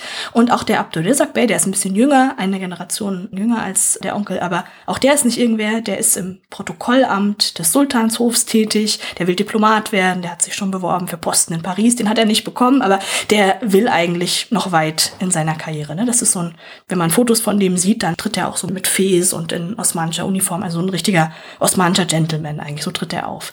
Und diese Ereignisse 1906, die sind ein totaler Wendepunkt für die Karriere nicht nur von ihm und Ali Shamil Pascha, sondern für die gesamte Familie. Denn als sich rauskristallisiert, die Familie ist hier involviert, werden sofort eigentlich sämtliche männlichen Familienangehörigen verhaftet also festgesetzt von der Polizei. Also auch zum Beispiel jemand, der erst 1893 geboren ist, auf dem wir vielleicht auch noch kommen, Kamuran Bede Pascha, der ist dann ein Schulkind. Der wird von seinem Direktor aus dem Unterricht rausgezogen, daran erinnert er sich, und sofort von der Schule, der geht auf ein Internat, sofort in der geschlossenen Kutsche zur Polizei gebracht. Also von den kleinsten Kindern sozusagen bis zu den anderen Söhnen werden die alle verhaftet und dann ein bisschen gestaffelt, aber doch alle aus der Hauptstadt Istanbul verbannt. Und da spiegelt sich jetzt auch wieder, dass das Umfeld des Sultans Angst hat, dass es hier nach so einem politischen Mord zu Verwerfungen kommt. Und dann haben wir jemand, der ist in der Polizei, dann haben wir jemand, der ist im Palast ganz nah, dieser Abdul, der sagt, also das will der Sultan verhindern, dass da irgendwie noch mehr Sachen passieren und verbannt alle aus der Stadt. Die meisten, denen man jetzt nicht eine direkte Verbindung zu diesem Mordfall nachweisen kann, die enden einfach in der Provinz. Für die ist das ein Karriereknick letztlich. Ne? Da ist jemand, dem ist eigentlich ein hoher Waliposten, hoher Gouverneursposten schon zugesichert worden. Der muss dann stattdessen so in die ja, zentralanatolische Provinz ziehen für ein paar Jahre mit seiner Familie. Das ist jetzt nicht ganz so schlimm, aber die Hauptverdächtigen sozusagen, der Ali Shamil, der Abdulrazak Bey und ein paar andere auch, die werden richtig inhaftiert und geraten so in die Randprovinzen des Osmanischen Reichs, in den Jemen Jemen ins Gefängnis und nach Libyen, also nach Tripoli am Mittelmeer und bleiben da auch tatsächlich bis 1910. Alle anderen werden 1908 begnadigt, weil dann ja die Verfassung wieder eingeführt wird, 1909 auch der Sultan gestürzt wird und da gibt es eine Amnestie für politische Gefangene und da dürfen die meisten dann zurückkehren. Aber eben nicht die beiden, Abdulrazak Bey und Ali Shamil. Der Ali Shamil, der verstirbt tatsächlich auch in Gefangenschaft, glaube ich, 1910. Genau, und für die ganze Familie ist das so ein richtiger Schlag einerseits, weil die ja, bis jetzt haben wir eine Aufstiegsgeschichte erzählt, ne? Also die waren auf dieser Insel in Kreta, haben es in Damaskus geschafft, sich wieder neu zu erfinden, letztlich als Teil des Osmanischen Reichs. Und jetzt, 1906, kommt so der erste Rückschlag, wo eigentlich klar ist, das kann ganz schnell kippen. Zwar sind wir Teil dieser osmanischen Elite, aber doch nicht so wie vielleicht gedacht, sondern die Sicht auf uns, diese Sicht als kurdische Akteure, barbarische Akteure, Akteure, die irgendwie außerhalb der osmanischen Moderne und Zivilisation stehen, das ist total schnell aktivierbar. Und das wird natürlich auch sofort aktiviert in diesem Pressediskurs. Da steht dann plötzlich drin, wir wussten ja schon immer, dass die irgendwie, nicht weil sie Kurden sind, ne, sondern weil sie sozusagen als ein bisschen unmodern oder unzivilisiert, die verlassen sich irgendwie so auf Blutrache und solche Sachen. Denen kann man nicht vertrauen. Also das wird sofort aktiviert. Und wenn man sich das vorstellt, so Leute wie Abdulrazak Bey oder auch der Mehmet Saleh, von dem ich vorhin kurz gesprochen hatte, der versucht, über Bildung als osmanischer Bürokrat Karriere zu machen, ähm, dann zu sehen, okay, die Außensicht auf mich, die ist immer noch so, als wäre ich irgendwie gerade aus dem Osten so eingewandert und es ist eine Diskriminierung und das hat Folgen und so. Das ist ein ziemlicher Schlag einfach für das Gefühl, was diese zweite und dritte Generation sich eigentlich erarbeitet hat, dass sie ja Teil der osmanischen Elite sind. Und da wird das ein bisschen zielspältiger. Ja, schon, aber irgendwie doch nicht bedingungslos. Ne? Und diese Ereignisse von 1906 sind in fast allen Fragmenten, die ich irgendwie zur Familiengeschichte, zur autobiografischen Erinnerung finden konnte, spielt das immer eine ganz wichtige Rolle, dass da gesagt wird, also auch die allerjüngsten Familienmitglieder erinnern sich daran und sagen, das war ein totaler Schock für uns und irgendwie gehören wir anscheinend doch nicht so richtig dazu. Und das setzt dann auch, ist natürlich ein langer Prozess, ne, aber das setzt dann auch so ein Nachdenken ein, wo gehören wir eigentlich hin und ist eigentlich das Osmanische Reich der einzige vorstellbare Handlungsraum und so, ne? Mhm, ja. Und ändert das auch Ihre Strategien im Umgang mit der Verwaltung? Mhm, genau, gerade dieser Abdul Desak Bey, der da sehr prominent involviert ist und auch ins Gefängnis muss und auch erst 1910 dann zurückkehren kann, der ähm, orientiert sich ziemlich schnell um. Der kommt zurück nach Istanbul der merkt, ihr kriegt er irgendwie nicht mehr so die Karriereoptionen, die er vorher hatte, weil er natürlich auch eine Weile nicht da war, weil Netzwerke vielleicht sich verändert haben, auch mit dem Wechsel des Sultans jetzt. Und er geht nach Russland. Der fragt in Russland an, ob die nicht Bedarf haben an jemanden. Es gibt auch in Russland kurdische Bevölkerungsgruppen, der da so ein bisschen Leute mobilisieren kann, vermitteln kann und ob das nicht was wäre. Und genau, er mobilisiert da selber Beziehungen. Also er war ja Diplomat und war da auch in St. Petersburg und kannte da offensichtlich Leute und fragt dann an. Und es ist das erste Mal, dass ich in den Quellen dann gesehen habe, aha, da stellt sich jemand einen anderen imperialen Handlungszusammenhang vor. Also das ist ja immer noch das Zahn Russland, also der ist jetzt nicht unter die Revolutionäre gegangen, sondern er möchte imperialer Beamter, Mitglied imperialer Elite bleiben, aber nicht mehr bei den Osmanen, sondern er kann sich eben vorstellen, die Seiten in dem Fall auch zu wechseln, weil das ist ja auch nicht ohne. Auf im Ersten Weltkrieg stehen ja dann Russland und das Osmanische Reich auch auf unterschiedlichen Seiten der Front. Also er geht am weitesten, würde ich sagen, wo du nach Umorientierung und so fragst, aber das spielt für alle, die darüber schreiben, tatsächlich eine Rolle. Also jemand, der darüber auch schreibt, ist der Mehmet Salih Bey in seiner Erinnerung und der hatte ich ja schon erwähnt, möchte eigentlich gerne Karriere als osmanischer Beamter machen und merkt dann aber auch, das ist gar nicht so einfach, aus familiären Gründen, aber auch, ja, was ihm so für Hindernisse in den Weg gestellt werden. Und der schreibt am Anfang seiner Memoiren, ich war mein Leben lang fast schon krankhaft leidenschaftlicher Patriot. Und da hört man schon die Spannung. Er war Patriot, er hat irgendwie alles gegeben, aber es kam irgendwie vielleicht auch nicht so viel zurück. Und ich glaube, das ist so ein Gefühl, das für ihn auch diesen Wendepunkt 1906 vielleicht so seinen Anfang nimmt. Und die Familie insgesamt reagiert auch drauf, auf diese Zuweisung von wegen, ihr gehört nicht so ganz der osmanischen Elitenkultur an, ihr seid vielleicht nicht so zivilisiert und diese ganzen Vorwürfe, die da drin stecken und diese ganzen Marker. Und es wird eine Familiengeschichte geschrieben von einem Herrn, der unter dem Pseudonym Lütfi schreibt. Das ist kein Familienmitglied, sondern der wird offensichtlich irgendwie von außen gewonnen. Und der betont ganz, ganz stark, dass schon von Anfang an unter Emir Bidjahan die Familie ganz moderne bürokratische Methoden in ihrem Einflussbereich angewendet hat, dass der ein total guter Herrscher war, dass der total reformorientiert war. Also letztlich eine anachronistische Lesart von den Dingen, die da passiert sind, aber als Antwort natürlich auf diese ganzen Vorurteile, die um 1906 rum kursieren, dass sie sozusagen sich als bessere Osmanen als eigentlich die Osmanen im Zentrum versuchen in Szene zu setzen. Und das ist auch ganz interessant, weil es eben zeugt letztlich auch von dem Versuch, sich da einzuschreiben, ne, in diesen osmanischen Zusammenhang und auch in die Elitenkultur, die es da gibt. Hm, okay. Also schmeißen Sie die PR-Maschine an. Ja, Sie schmeißen die PR-Maschine an. Genau. Und das ist heute total spannend zu lesen, weil man das natürlich nicht erwartet. Ne? Das Ganze ist ein kleines Heftchen, ist auf Osmanisch geschrieben. Ich erinnere mich, ich habe das in äh, Istanbul in der Bibliothek irgendwie an einem Tag versucht so zu überfliegen, weil man es nicht wirklich ausleihen durfte. Und dann dachte ich so, ja, Moment, worum geht's hier aber eigentlich? Warum ist Ihnen das so wichtig, dass Sie jetzt die ganze Zeit sagen, wir sind aber richtig gute Verwalter und wir haben ja schon Reformen gemacht. Da gab's in Istanbul noch gar keine Reform und das hat genau damit zu tun, dass es eben so eine Antwort ist in so einem Gespräch, was 1906 eigentlich ganz laut geführt wird. Vielleicht nicht seinen Anfang nimmt, aber da eben ganz hochgekocht ist. Und ist das erfolgreich, diese Strategie? Teilweise. Also bis zum Beginn des Ersten Weltkriegs bleibt ja der osmanische Zusammenhang erhalten. Und jetzt muss man wieder gucken, mit wem hat man es zu tun. Ne? Ich hatte vorhin gesagt, manche werden dann nur für eine Zeit lang aufs Abstellgleis geschickt, werden in die Provinz degradiert und können dann später zurückkommen. Und da gibt's einen, Emin Ali Bey, der ähm, schafft das ganz gut. Der kommt dann irgendwann wieder zurück, fasst auch wieder Fuß und schickt zum Beispiel seine Söhne nach Deutschland zum Studieren. Deutschland, eine spannende Wahl, weil in der Zeit das deutsch-osmanische Bündnis ziemlich wichtig ist. Die sollen also Deutsch lernen. Und was studieren die in Deutschland, in München vor allem?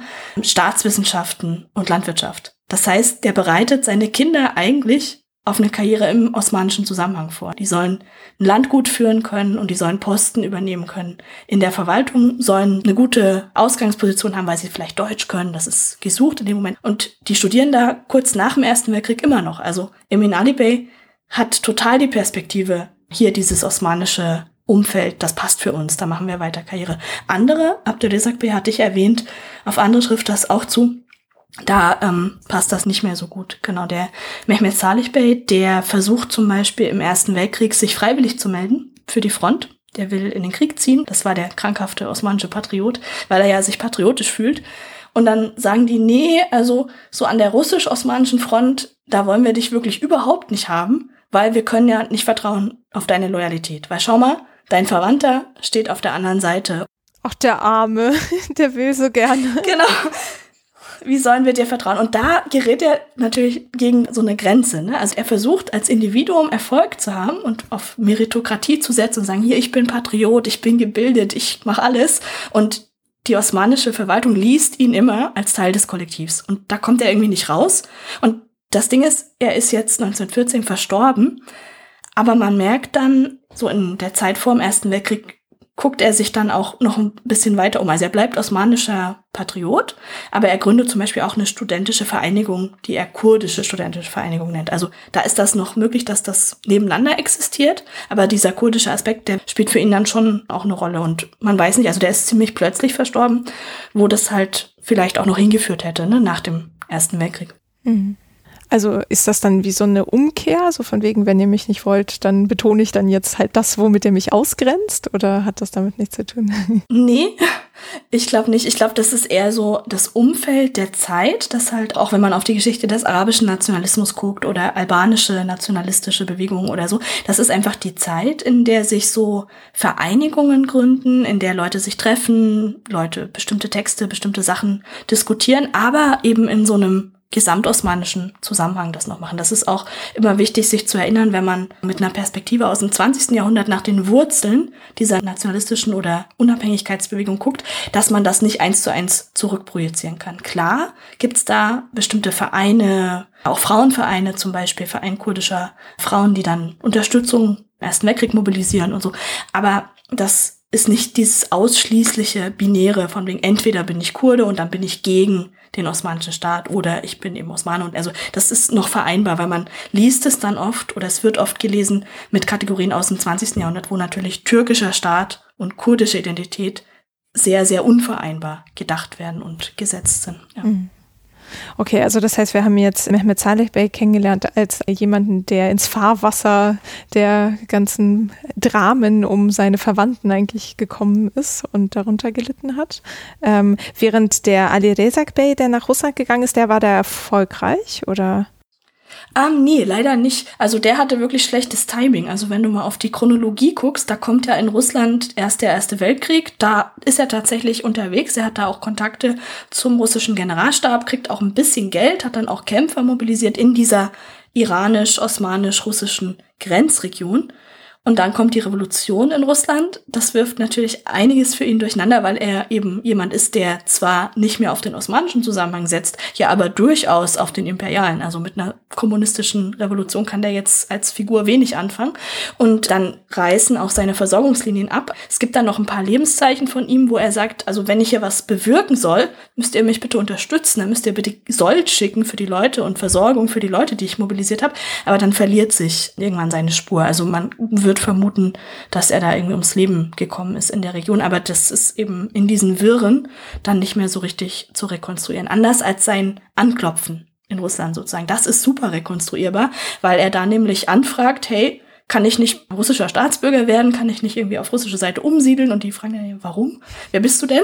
Schreib uns doch mal bitte eine biografische Skizze. Und das macht er tatsächlich. Das ist super für mich als Historikerin, weil diese biografische Skizze, die hat er dann eingereicht und die war tatsächlich auch noch auffindbar. Also die konnte ich mir dann anschauen, wie er das beschreibt, wer er ist und wo er herkommt, was er da jetzt will. Ja. Schicken Sie mal ein CV und dann gucken wir mal. Genau, so in die Richtung. Genau, das ist gut nachvollziehbar, aber wie das dann sozusagen für ihn weitergeht, da muss ich auch dazu sagen, wir werden ja über Quellen vielleicht noch ein bisschen sprechen, aber ein Ort, an dem ich nicht war, ist tatsächlich Russland. Und für die Geschichte von Abdülresak Bey wäre das total wichtig, da mal zu gucken, weil ja gerade auch in Moskau und St. Petersburg jetzt Bestände zugänglich sind, die das lange, lange Zeit nicht waren. Bis in die 2000er hinein war das ziemlich schwierig. Und es gibt aber einen Historiker, den Michael Reynolds, der hat einen extra Aufsatz. Also er spricht und liest auch Russisch und der hat das für diese Geschichte teilweise mit einbezogen und das ist dann auch ganz interessant. Ja. Mhm. Okay. Und gibt es zu Mehmet Saleh Bey jetzt noch irgendwas zu erwähnen? Genau, ich würde gern auf die Quelle, aus der man über ihn was erfahren kann, noch mal ein bisschen näher eingehen, weil man da auch größere Zusammenhänge, die für die ganze Familiengeschichte relevant sind, noch mal ganz gut sieht. Also Mehmet Saleh Bey ist tatsächlich einer der wenigen, von denen eine Art autobiografische Aufzeichnungen publiziert sind und mir zugänglich waren. Und zwar hat er ungefähr im Mai 1909 angefangen, seine Erinnerungen aufzuschreiben über einerseits so seine Kindheit und seine Jugend und dann hört er auf zu schreiben und später, kurz vorm Ersten Weltkrieg, setzt er nochmal ein. Also man hat es nicht mit so einer stringenten Erzählung zu tun, sondern eher, würde ich sagen, mit so einer Art Sammlung von autobiografischen Fragmenten. Also man kriegt jetzt auch nicht eine kohärente Geschichte, aber man kriegt ganz gut einen Einblick in seine Jugend, wo die ganzen Zusammenhänge von wegen er lebt im Haushalt von Bedri Pascha und er will eigentlich studieren und dann klappt das nicht und so. Das wird da alles erzählt. Man erfährt auch eine Menge über die internen Strukturen innerhalb der Familie, weil Mehmet Salih Bey ist jetzt eine ganz spannende Stimme, weil der ist überhaupt nicht der wichtigste Akteur. Der ist nur über mütterliche Seite mit Emir Bedihan verwandt. Er heiratet dann eine Cousine, lebt im Haushalt dieses Bedri Paschas, also er ist überhaupt kein prominenter Akteur, gar nicht. Aber gerade das kann ja manchmal so als Kontrast auch ganz spannend sein, wie ergeht es dem eigentlich erst halbweise, wird von der Großmutter aufgezogen und die reisen dann immer rum, die leben dann bei unterschiedlichen Verwandten, teilweise in Syrien, teilweise in anderen Provinzen und dadurch ergibt sich für die 1880er, frühen 1890er so eine ganz gute Karte des Betihani-Netzwerks einfach, ne? ohne dass er da jetzt explizit sagt, also wir waren hier und da und da, sondern man kann einfach aus seinen Äußerungen das so ein bisschen nachkonstruieren. Dafür fand ich den total spannend, einfach so eine Stimme aus der Mitte heraus, also jetzt nicht das Familienoberhaupt spricht und nicht der allerwichtigste politische Akteur spricht, sondern einfach so mal irgendjemand. Ne? Das fand ich ganz gut. Und das Zweite ist die Überlieferungsgeschichte, weil diese Erinnerungen von ihm, die sind jetzt nicht direkt zugänglich gewesen, zumindest für mich nicht, sondern in einer edierten Fassung, die zum ersten Mal 1992 so in serialisiert in einer Zeitung erschienen ist und dann in den späteren 90ern als Buch veröffentlicht wurde. Und das ist herausgegeben worden von der Tochter von Mehmet Salih Bey und einem kurdischen Romanautor zusammen. Und die haben das, was er erzählt, nun eingeschrieben in so eine Geschichte der kurdischen Unabhängigkeitsbewegung letztlich. Also wenn man sich das Buch anschaut, da sind dann immer auf manchen Seiten so fünf Zeilen Mehmet Salih, Tagebuch oder autobiografische Aufzeichnung und eine Dreiviertelseite Fußnoten, in denen die Herausgeber das einordnen in so eine größere kurdisch-nationalgeschichtliche Erzählung. Und das ist total spannend. Also das macht den Text zu so einer Art Palimpsest, in dem man auch was lernen kann über Deutungen, die später darüber gelegt worden sind. Also da sind ganz viele Filter aktiv. Palimpsest ist eigentlich ein, ich weiß gar nicht, ist das Pergament, das überschrieben wurde oder schichtenweise man die dann teilweise rekonstruieren kann. Genau, und weil man eben das Umfeld hat, also weil ich halt nicht nur seinen Text habe, sondern auch andere Texte und andere Sachen über die Familiengeschichte weiß, kann ich so ein bisschen erahnen, was überschrieben ist und wo vielleicht die Deutung verschoben ist und so. Und ein ganz wichtiger Aspekt davon ist, also man weiß natürlich erstmal nicht, haben die das gesamte Ding veröffentlicht oder haben die der Auswahl vorgenommen? Gibt es da irgendwie Kürzungen und so weiter? Dann ähm, ist das Ganze aus osmanischer Schrift ziemlich kommentarlos in Lateinbuchstaben und auch ins moderne Türkische übertragen worden. Das führt zu allerlei ja, Ratlosigkeiten innerhalb des Textes. Auch zum Beispiel schreibt der Mehmet Salih am Anfang, also ich werde jetzt hier über mein Leben erzählen, ich gliedere das in die folgenden Kapitel.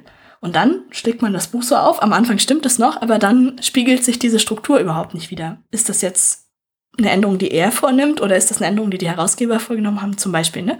Oder der Titel von diesem Heft, das ist umschrieben als Defteri Amalim, also eigentlich Aufzeichnungen meiner Taten oder Aufzeichnungen meiner Hoffnungen. Weil das ein im Arabischen hat es nicht in die Umschrift geschafft. Ne? Also solche Sachen, wo man sich dann überlegen kann, was kriegt man hier eigentlich über ihn vermittelt und was kriegt man vermittelt über die Interpretationen. Und das Gute für mich war, mich hat das ja beides interessiert. Er interessiert mich als Person, aber ich interessiere mich eben auch für die Erzählung der Familiengeschichte und da war das eben doppelt eine super spannende Quelle. War auch einer meiner ersten Einstiege in diese ganze Familiengeschichte. Ja. Sind denn die osmanischen Dokumente davon, also seine Notizen oder was auch immer, noch irgendwo erhalten? Hm, ich denke schon. Also diese Raushan, also die Tochter von Mehmet Saleh, die das herausgegeben hat, die wird sicher über den Originalnachlass des Vaters verfügt haben. Die ist inzwischen verstorben. Die war so eine Art Gatekeeperin für diese ganze Familiengeschichte. Ne? Also da sind die wichtigen Historiker, die sind mit ihr in Verbindung getreten, haben Material von ihr bekommen. Sie ist dann auch die Ehefrau von einem anderen wichtigen Akteur von Geladet Bedehan. Das heißt, sie hat da auch Zugriff auf weiteres Material. Ist ganz spannend, weil wir ja vorhin auch über Frauenfiguren gesprochen haben, ne, welche Rolle die so spielen. Ähm, ich persönlich habe diesen Originaltext nicht sehen können. Also das war ein ziemlich schwieriger Teil meiner Recherchen, da sozusagen wirklich mit der Familie in Kontakt zu treten und da an Material ranzukommen, weil das eben ja zu Recht, also es ist ja sehr politisiert, wie darüber geschrieben wird und zu Recht, die passen sehr gut auf, die schützen das einfach sehr gut. Ja, Geladit ist ja auch einer der Namen, die wir auch noch auf die Liste gesetzt haben, derer, die wir uns anschauen wollen. Ähm, wer war er? Genau, also da sind wir jetzt schon in der dritten Generation tatsächlich angekommen und vielleicht auch bei einer der Figuren, die man auch schon kennt, wenn man überhaupt schon jemals von den Bedehanis gehört hat, dann gibt's Geladit und Kamuran Bedehan und noch einen weiteren Bruder Sudaya, die sehr, sehr bekannt sind, weil sie einfach für die kurdische Unabhängigkeitsbewegung im 20. Jahrhundert so eine ziemlich wichtige Rolle spielen. Um die genealogisch zu verorten, das sind die Söhne von Emin Ali Pascha Bedehan, der schon osmanischer Beamter war, da ziemlich erfolgreich war und ich hatte vorhin erwähnt, das war genau der, der seine Söhne nach Deutschland zum Studieren schickt, der die eben sozusagen auch wieder auf eine osmanisch-imperiale Karriere vorbereitet. Also Geladit und Kamuran sind auch im Alter gar nicht weit auseinander. Also die sind, glaube ich, 1893 und 1895 geboren. Also die treten sozusagen immer im Doppelpack auf. Und er war also in München zum Studieren, Geladit? Genau, der Geladit war sogar am längsten in München zum Studieren. Der hat sich da aufgehalten bis 1923, 24, hat da also diese Umbruchssituation, Ende des Osmanischen Reichs, Beginn eines ganz neuen Zusammenhangs, ja übrigens auch in Deutschland, also hat da die Inflation und die Putsche in München, hat er alles miterlebt und hat er auch dokumentiert. Da war der in Deutschland zu dem Zeitpunkt, genau, als junger Mann. Das heißt, er hat auch die Republiksgründung nicht vor Ort mitbekommen in der Türkei? Genau. Er war dann nicht in der Türkei und hat dann auch, anders als Familienangehörige, die nach der Republiksgründung in der Türkei geblieben sind, hat er sich dann ganz genau überlegt, wo geht er eigentlich hin, als er aus Deutschland zurückkehrt. Und er ist eben nicht nach Istanbul zurückgegangen, sondern zunächst mal nach Ägypten. Das hat damit zu tun, dass ein älterer Bruder da vor Ort war und von Ägypten aus dann, als sich rausstellt, die kurdische Opposition zu dieser Republiksgründung, die formiert sich eigentlich eher aus Syrien heraus. Syrien bis dahin eigentlich nicht so das Zentrum kurdischer Siedlung. Also Kurden gibt's eigentlich bis dahin schon auch in Syrien, aber vor allem im Iran, im Irak, in der Türkei. Aber der Zusammenbruch des Osmanischen Reichs, der führt dazu, dass dann gerade auch nach dem Sheikh Said Aufstand und man mitbekommt, die türkische Republik ist ein Unternehmen, was nicht sehr integrativ für kurdische Akteure und vor allem sind das in dem Fall ja kurdisch-religiöse Akteure, die ausgeschlossen sind, ähm, die ziehen sich zurück und viele von denen gehen eben über die syrische Grenze. Man sagt auch immer, Aleppo ist so das Sammelbecken von allen möglichen Leuten, die in der türkischen Republik keinen Platz haben. Ne? Ganz viele armenische Community, kurdische Community. Also das ist so Teil dieser größeren Entwicklung. Da kommen überhaupt nicht alleine nur kurdische Akteure. Das zeigt sich dann auch in den Strukturen vor Ort. Geladet arbeitet ganz eng zum Beispiel mit armenischen Organisationen auch zusammen. Also er ist dann in Aleppo auch tatsächlich. Nee, er ist nicht in Aleppo. Ihn verschlägt aufgrund der Verbindung der Familie erstmal eher nach Damaskus und dann später nach Beirut. Aber genau, Aleppo ist näher an der Grenze. Und in der Grenzregion ist er auch teilweise unterwegs. Und wann kommt er genau dahin?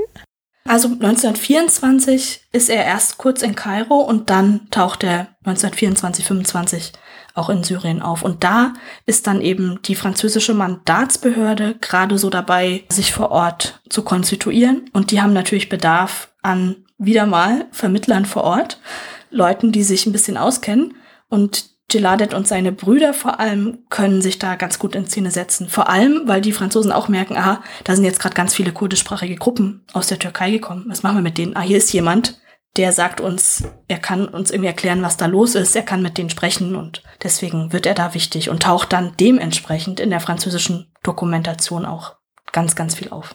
Als Interviewpartner, als jemand, der genau beobachtet wird, weil das Problem für die Franzosen ist ja jetzt, die möchten ja im Prinzip keinen kurdischen Nationalismus befördern, müssen aber die BDHanis ja auch wieder irgendwie einhegen. Und ähm, das führt dann dazu, dass sie sagen, okay, politische Aktivitäten bitte nicht, da kriegt ihr Probleme und da kriegen die auch wirklich Probleme, die versuchen das erst, sondern ihr könnt so kulturelle Sachen machen. Also das hat auch zu tun mit der französischen Idee, die die aus anderen kolonialen Zusammenhängen aus Nordafrika teilweise mitbringen.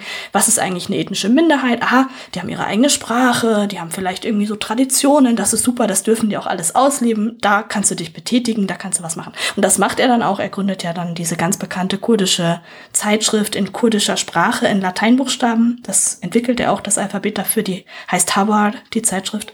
Und das passiert mit französischer Unterstützung ganz, ganz stark und er ist ist da eben für diesen kulturellen Aktivismus der zentrale Ansprechpartner in Syrien. Mhm, okay. Ja, ich glaube, das französische Mandat haben wir angeschnitten in der 33. Folge zu dem Stiftungswesen, mhm. was dann auch zu vielen interessanten Entwicklungen dann vor Ort führte. Ähm, könntest du das vielleicht nochmal so kurz anreißen? Also warum war dann die französische Mandatsbehörde in Syrien aktiv? Genau, also es ist ja nach dem Ersten Weltkrieg zunächst mal überhaupt nicht klar, was passiert jetzt mit dem Osmanischen Reich und relativ schnell kristallisiert sich raus, das soll eigentlich nicht mehr fortbestehen, sondern in die jeweiligen Interessensphären der Gewinner der Siegermächte des Ersten Weltkriegs aufgeteilt werden. Und da spielt nicht nur Frankreich mit, da spielt vor allem Großbritannien mit. Italien ist da total aktiv. Die Griechen sind der Meinung, sie können da ihre Megali-Idea, sozusagen Gebietsansprüche, auch umsetzen. Und es gibt für einen kurzen Moment, das ist für die kurdische Perspektive jetzt auch ziemlich wichtig, den ersten Vertragsentwurf für die Gebietsteilung, den Vertrag von Selve von 1920 da ist vorgesehen, dass es auch relativ beschränktes, aber doch kurdisches Gebiet geben soll, unter britischer Vorherrschaft und so, nicht gleich unabhängig, aber mit der Perspektive auf eine Autonomie. Und dieses Vertragswerk ist ja dann relativ schnell vom Tisch, wird ersetzt durch den Vertrag von Lausanne, weil einfach der türkische Unabhängigkeitskrieg für die Türken so erfolgreich läuft, muss man letztlich sagen, weil die die Griechen zurückdrängen können und weil Großbritannien und Frankreich in dem Moment nach so vielen Jahren kriegerischer Auseinandersetzung nicht nochmal investieren und sagen, nee, wir erzwingen jetzt dieses Vertragswerk mit Boots on the Ground sozusagen, sondern wir verhandeln nochmal neu. Und dabei kommt dann eben der Vertrag von Lausanne raus, wobei der vorherige, der Vertrag von Sèvres, der ist ja nie ratifiziert worden, das ist nie in Kraft getreten, ist aber sowohl für die Türkei bis heute als auch für die kurdische Seite ein total wichtiger Referenzpunkt. Für die Türkei als Bedrohungsszenario von wegen schon immer haben die westlichen Mächte uns eigentlich auseinanderreißen wollen. Das wird auch manchmal richtig aktiviert. Da gibt es Karikaturen zu in der türkischen Presse und so. Wenn es so um Minderheitenrechte in der Türkei geht, ist das relativ schnell präsent. Und für die kurdische Seite natürlich, hey, hier waren wir doch mal ganz nah dran. Wollen wir da nicht irgendwie anknüpfen? Da ging doch mal was. Ne? Also das ist so ein bisschen so ein, so ein Referenzpunkt.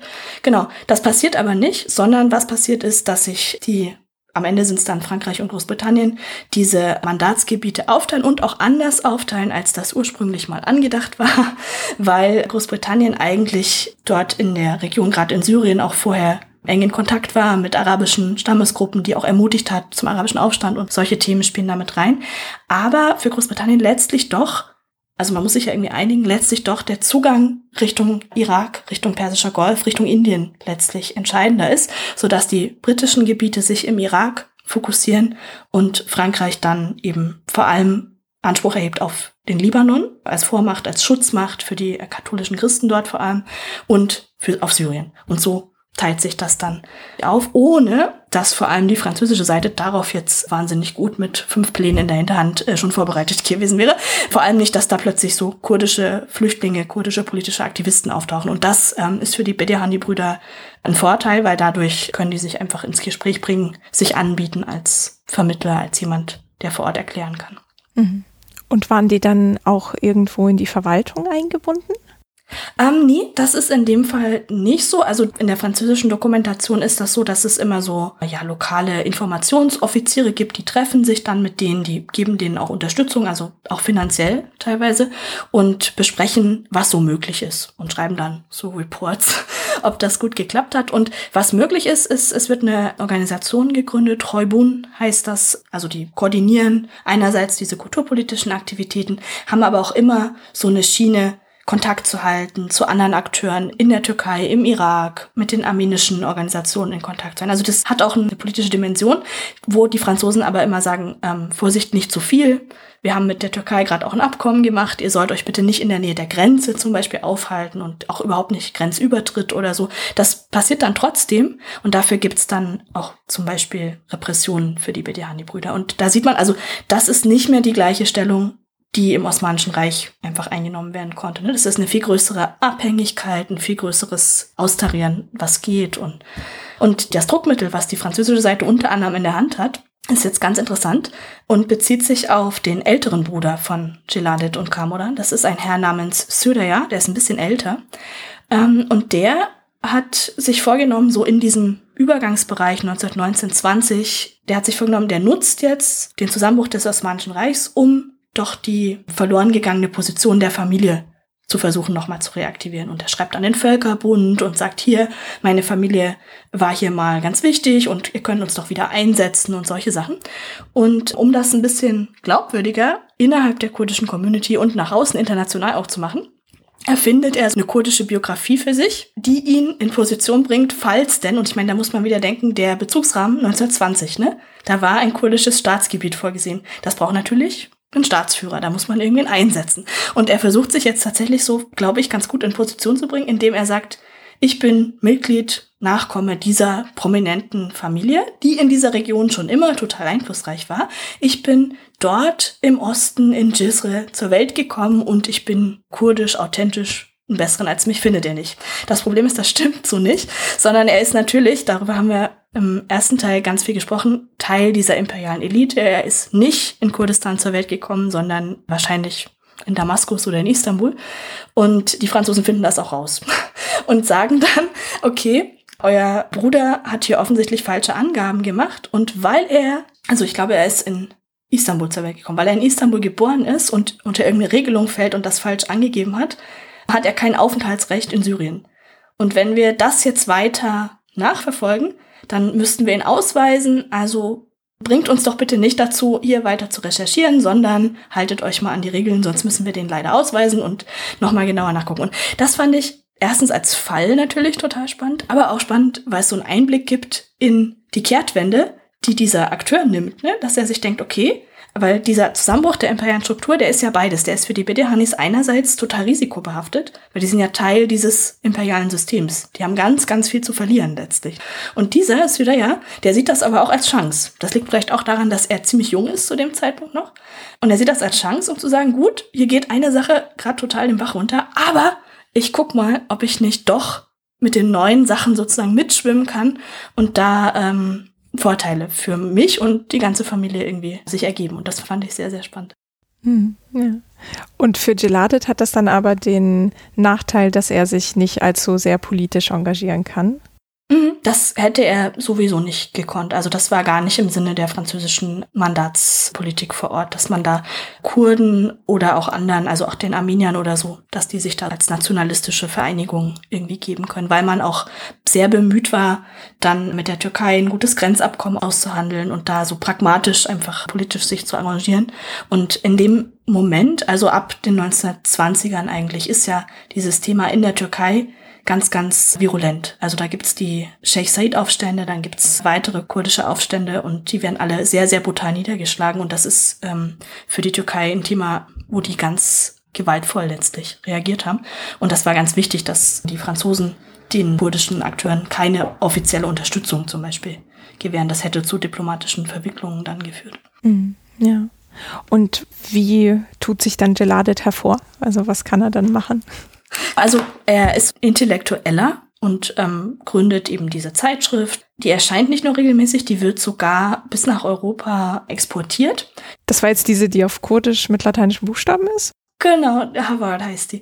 Und die landet in Paris, in der Nationalbibliothek und die landet auch teilweise in Deutschland, weil die Franzosen das auch befördern, ne, dass die möglichst weite Verbreitung findet. Aber das ist natürlich auch interessant für Wissenschaftler zum Beispiel in Europa. Also Kurdisch ist so ein bisschen eine der letzten Sprachen im Nahen Osten, die so systematisch erschlossen wird. Das fängt eigentlich erst um die Jahrhundertwende an und das ist nicht so einfach, weil man da erstmal unter sprachwissenschaftliche Untersuchungen machen muss und so. Und deswegen ist das eigentlich so im frühen 20. Jahrhundert noch voll im Gange, dass Leute das eigentlich erforschen wollen, gerade so Sasa-Kurdisch und so ein bisschen Dialekte und sowas. Da kommt Geladet natürlich als Autorität mit seiner Zeitschrift, aber auch wirklich als Gesprächspartner total gelegen. Also es gibt da einen deutschen Orientalisten, den Karl Hardank, der reist aus Berlin nach Damaskus an und ähm, der interessiert sich für kurdische Dialekte und was der zuallererst macht, ist, der kommt nach Damaskus und trifft sich mit Geladet Bedehan und die unterhalten sich, mit wem kann er sprechen, welche Leute können ihm vielleicht auch noch alte Mythen oder Gedichte erzählen, wo kann er seine Sprachaufnahmen machen und so. Und Geladet Bedehan ist da so eine ganz spannende Zwischenfigur, weil er ist ja einerseits selber Kurde, Kurdisch Sprecher, aber andererseits auch selber Sprachwissenschaftler. Ah, okay. Hm. Genau, die begegnen sich da eigentlich auf zwei Ebenen. Und er wird da zum Vermittler für den Haardank und ist dabei jetzt nicht neutral, sondern vermittelt durchaus auch in seinem Sinne. Und wenn ich sage in seinem Sinne, dann meine ich so eine Entwicklung, dass diese Bediahani-Brüder versuchen, das authentisch Kurdische so ein bisschen zu bediahanisieren. Also die behaupten ganz oft, weil sie eben auch diese Position haben ne, mit ihrer Zeitschrift und als Ansprechpartner, dass Entwicklungen wie entweder Dialekte oder auch bestimmte Märchen und Epen oder Trachten oder was auch immer als authentisch kurdisch verstanden wird, ganz oft sofort die Behauptung, der Ausgangspunkt der ganzen Sache ist in unserem Heimatland, in unserer Heimatregion, in dieser Region um Jizre herum. Da sind die authentischsten Versionen zu finden. Das ähm, sieht man bei Gelade, das sieht man auch bei Kamuran. Der geht dann später mal nach Paris und wird von einem großen Museum, das Musée de l'Homme, das ist das Anthropologiemuseum in Paris, die fragen ihn an und sagen, wir wollen eine Ausstellung machen über verschiedene ethnische Gruppen in Syrien mach doch mal eine Vitrine zum Thema Kurden und dann macht er das ganz ähnlich. Dann sagt er, gut, ähm, die typisch kurdische Kopfbedeckung und das typisch kurdische was auch immer, dann nimmt er lauter Sachen aus seiner Heimatregion, um, um das so ins Zentrum zu stellen. Und das sieht man immer mal wieder. Hm. Also schon in dem Bemühen, sich da wichtiger zu machen, als man ist, oder weil sie vielleicht einfach nicht wissen, dass es andere Trachten oder sonst was gibt? Nee, also wichtig machen würde ich gar nicht sagen. Also es ist ja immer noch so ein Zusammenhang, in dem nicht ganz geklärt ist, wie ist eigentlich die Zukunft der postosmanischen Gebiete? Gibt es da irgendeine Perspektive für einen kurdischen Staat oder ein kurdisches Autonomiegebiet? Und dann sagen zu können, also wenn ihr irgendwen sucht, der irgendwas zu Kurden sagen kann, dann fragt mich. Das ist halt auch so ein bisschen sich in Position zu bringen. Ne? Das sieht man, dass das sehr geschickt erfolgt. Und natürlich auch wieder, ich meine, ich schaue mir eine Seite dieser Unterhaltung an, weil da gibt es natürlich noch andere Akteure, die genau dasselbe machen. Ne? Also die auch mit Wissenschaftlern in Kontakt sind, die aber zum Beispiel zu den Barbaren-Kurden im Nordirak gehören, die ganz ähnliche Ideen vielleicht haben. Und also das darf man, wenn man spätere Quellen liest, klingt das immer alles so geradlinig wieder, ne? dass man sagt, gut, die Bidehanis, das waren so Anführer innerhalb dieser kurdischen Bewegung. Ja, das waren sie aber nicht selbstverständlich, sondern da haben sie sozusagen Mühe drauf aufgewendet, sich als solche auch zu inszenieren. Und das ist eben genau so eine Spur davon. Und sie haben das gemacht, nicht ohne dass aus der Community heraus auch andere Stimmen, auch Widerspruch gekommen wäre. Und ein spannender Widerspruch, der sich je weiter so das 20. Jahrhundert fortschreitet, natürlich erhebt, ist Leute, die sagen, hey, ihr inszeniert euch hier als die kurdischen Emire und Fürsten, brauchen wir doch überhaupt nicht. Also es gibt dann kurdische Kommunisten auch, ne? Weil wir nicht irgendwie eine gleichberechtigte Gesellschaft haben so. Und dann gibt's auch intern Leute, die ganz andere Ideen haben. Ne? Das ist dann auch ganz spannend. Ja. Und wie geht das für Geladet aus? Mhm. Also er bleibt in Syrien bis 1951. 1951 ist er bei einem Unfall verstorben auf seinem Landgut. Und er zieht sich aber zunehmend aus diesen kulturpolitischen Sachen auch zurück. Das hat genau mit diesen Entwicklungen zu tun, die ich angesprochen habe. Also die Vereinigung, die er gründet, da ist nicht mehr ganz unumstritten, dass er da so das allergrößte Wort führt. Da gibt es dann auch andere Akteure. Also er endet vielleicht für die ganze kurdische Bewegung, so wie er heute interpretiert wird, auch ein bisschen als eine tragische Figur, weil er hat da ganz, ganz viel versucht, ganz, ganz viel durch diese kulturpolitische Arbeit, diese sprachpolitische Arbeit reingegeben, aber das war eigentlich letztlich nie von Erfolg gekrönt. Und so wird das heute auch gelesen. Also es gibt einen kurdischen Autoren, der hat einen Roman über Jeladet Bedihans Leben geschrieben und da klingt das total an, dass er vielleicht dann sogar zu lesen ist, stellvertretend für die ganze kurdische Bewegung, ne? Also es war so ein Versuch, aber es ist tragisch geendet und es hat sich nie so richtig entfalten können, obwohl so viel Potenzial da wäre. Also das ist so die Erzählung, die an seiner Biografie gemacht wird, wo man dann im Hintergrund immer mitliest, das trifft eigentlich auf einen kurdischen Staat insgesamt, vielleicht aus Sicht der Türe zu. Mhm. Und würdest du sagen, dabei spielt auch eine Rolle, dass es halt so strukturell diese Veränderung gab, wie du ja meintest, was gesagt wurde, hey, vielleicht brauchen wir gar keine so großen Führer oder so, dass er das falsche Vokabular verwendet hat von früher ja, genau. Und dass er vielleicht so ein bisschen festhing auf diesen Möglichkeiten, die es ja kurz nach dem Ersten Weltkrieg tatsächlich noch gegeben hat. Und dass dann immer klarer wird, zum Beispiel die Region, in der die Familie ursprünglich Einfluss besessen hat, die ist einfach hinter der türkischen Grenze. Und das ist einfach dann schon 20, 30 Jahre eine Grenze. Und da ändert sich auch nicht mehr so viel. Und die Geflüchteten, die bleiben jetzt wahrscheinlich auch einfach in Syrien und versuchen dann in Syrien anzukommen und in Syrien und Libanon eher politisch mitzugestalten. Kurdische Flüchtlinge haben da ganz lange kein Wahlrecht, das ändert sich irgendwann. Also das ist so eine Geschichte, wo sich bestimmte Sachen verfestigen, wo für ihn günstiger gewesen wäre, das hätte sich nicht verfestigt. Hm.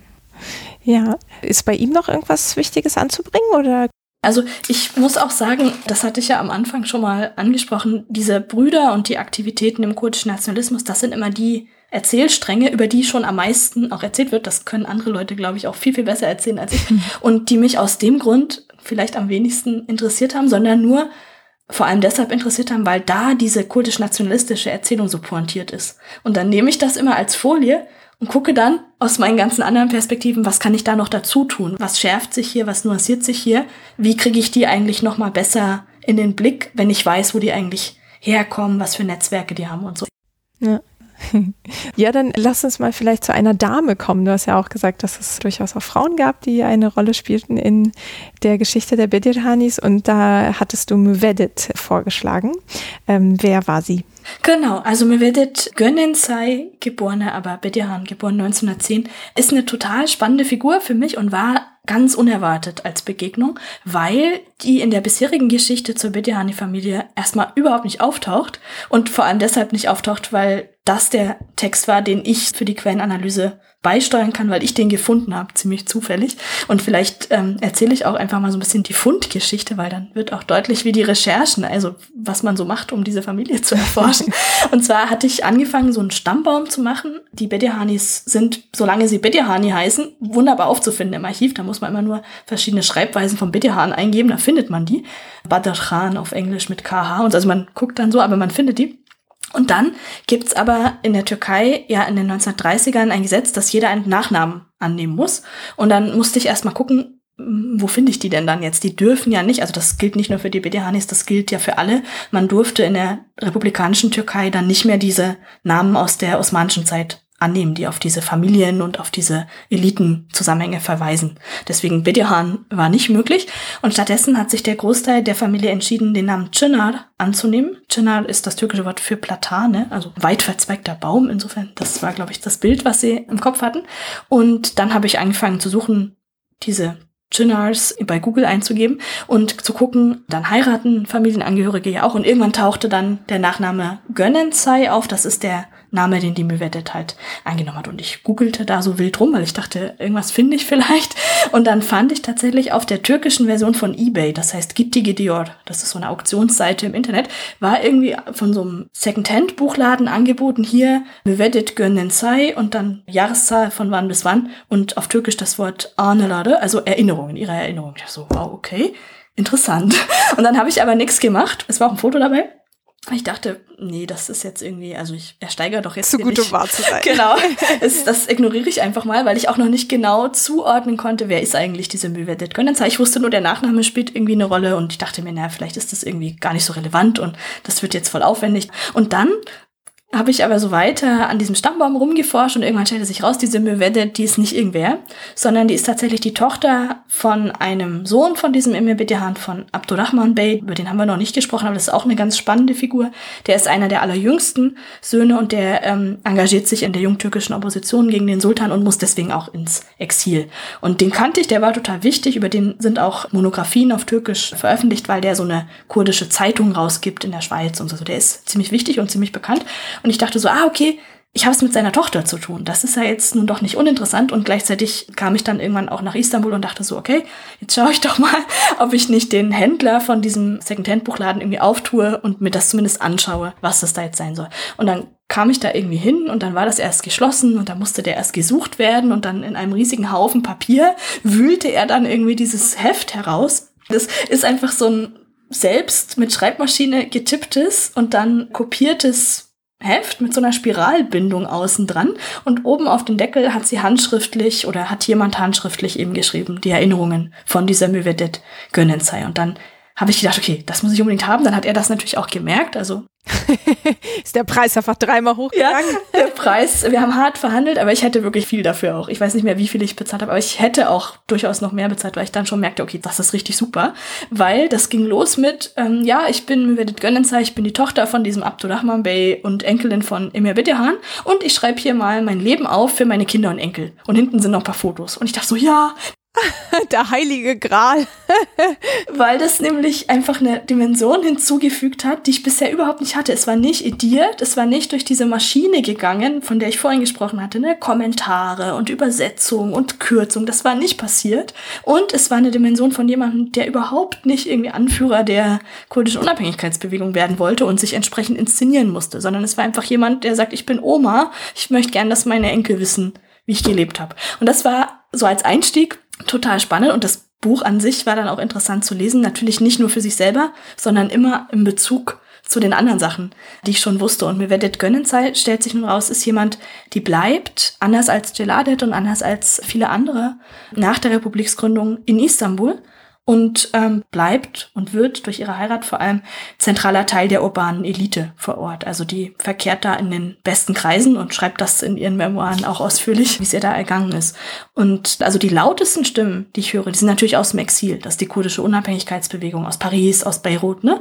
Aber die Mehrzahl der Familienangehörigen die bleiben eigentlich in Istanbul. Die tauchen teilweise bei Mirvedet auch auf, die tauchen teilweise in anderen türkischen Zusammenhängen auch auf und das ist ganz spannend, weil die eben diese Assimilation in den Zusammenhang einfach nochmal schaffen und sie schafft das besonders erfolgreich.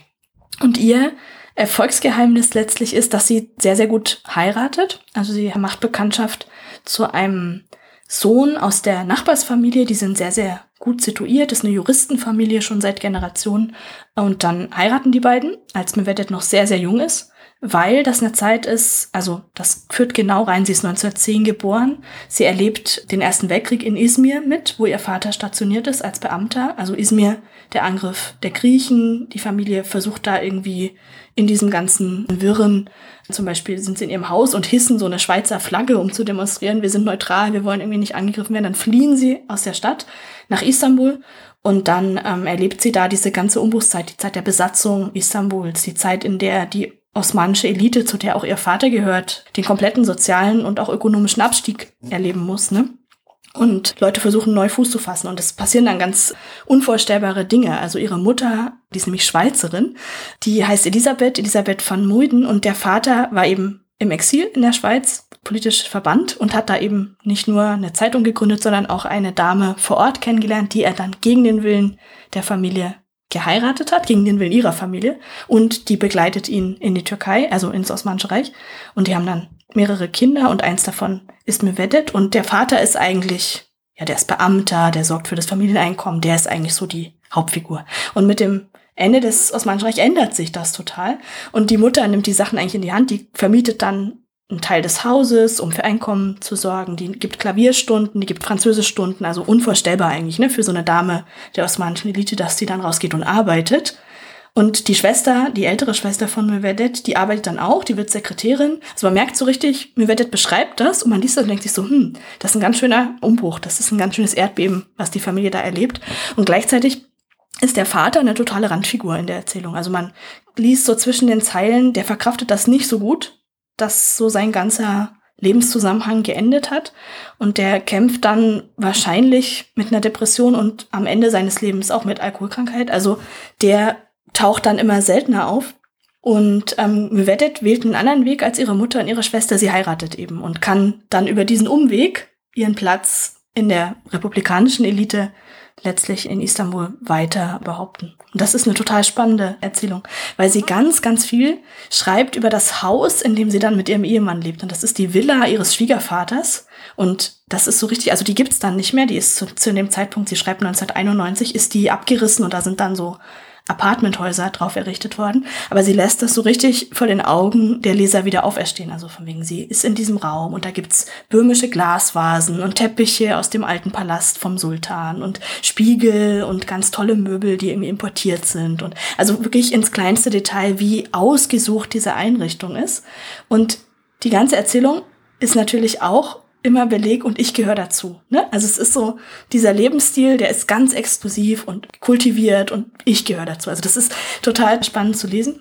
Und das Allertollste war, also ich bin total dankbar, ich hatte jetzt vor kurzem Gelegenheit zu mir wettet, nochmal zurückzukommen für ein Paper, für eine Konferenz und habe einfach geguckt, was gibt's so Neues und habe gesehen, ähm, inzwischen ist die Tochter von Mehvedet Gönensay verstorben. Das war eine Künstlerin in der Türkei, die ist sogar relativ bekannt. Beyza Gönensay heißt die. Die ist im ja, Anfang des Jahres 2021 verstorben und da wurde in Istanbul wurden so Teile des Nachlasses versteigert.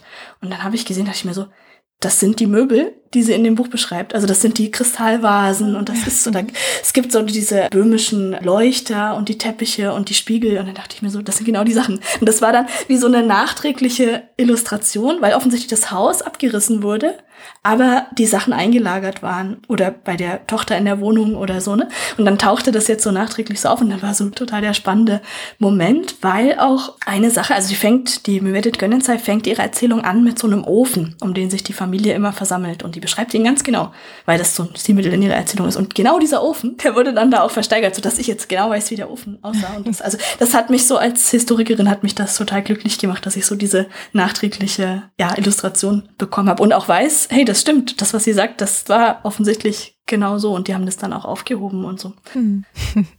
Und hast du bei der Versteigerung dir auch irgendwas äh, noch besorgt? ich habe es leider zu spät gemerkt. Das war noch dokumentiert. Also ich hatte, das war auch wieder zufällig über Google, weil plötzlich die Schwiegermutter, also die Schwiegermutter spielt eine ziemlich wichtige Rolle und ich habe immer schon beim Lesen gedacht, ah, das ist eine interessante Figur. Ich würde gerne mal mehr über die wissen und dann suche ich ab und zu mal, ob nicht was über die irgendwo kommt. Und dann war in diesem Nachlass ein Porträt von ihr. Ich dachte so, wow, ein Porträt von der, das kenne ich noch gar nicht. Und so kam ich dann überhaupt auf diese Versteigerung, aber die war schon abgeschlossen. Ich habe dann das Auktionshaus auch natürlich angeschrieben und die meinten aber ja, also sie haben natürlich nur die Möbel und Geschirrstücke und so versteigert. Es gibt noch viele andere Sachen, Bücher, Briefe, Dinge.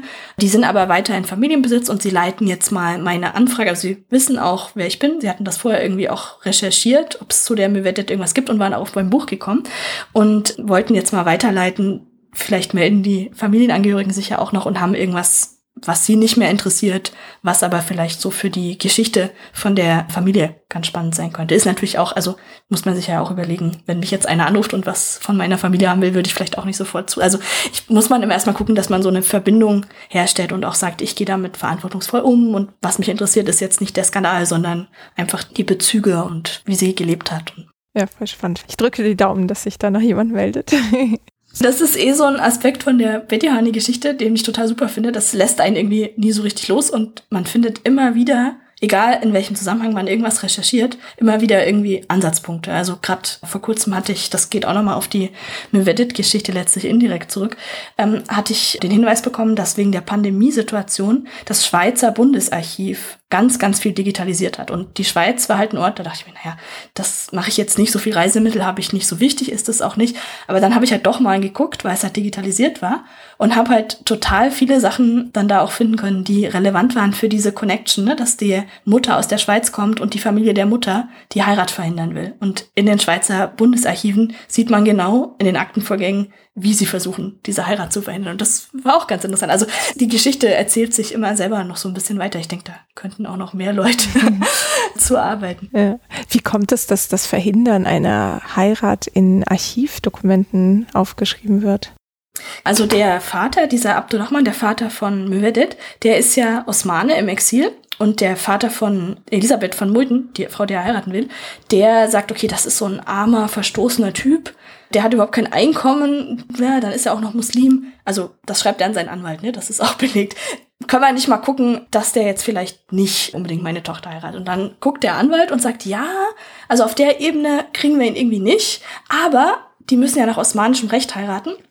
Und dann ist nicht gegeben, dass nicht eine polygame Situation entsteht. Und der Zugriff war sozusagen über seine muslimische Identität, um zu sagen, okay, hier besteht die Gefahr, dass es eine polygame Ehe gibt und deswegen müssen wir das verbieten. Und dieser François von Muiden, der Vater von der Braut, der hat gute Connections und der kann dann im Staatsrat oder im Bundesrat, das ist glaube ich in der Schweiz, dann diesen Fall halt machen und sagen, also wir verhindern das jetzt mal.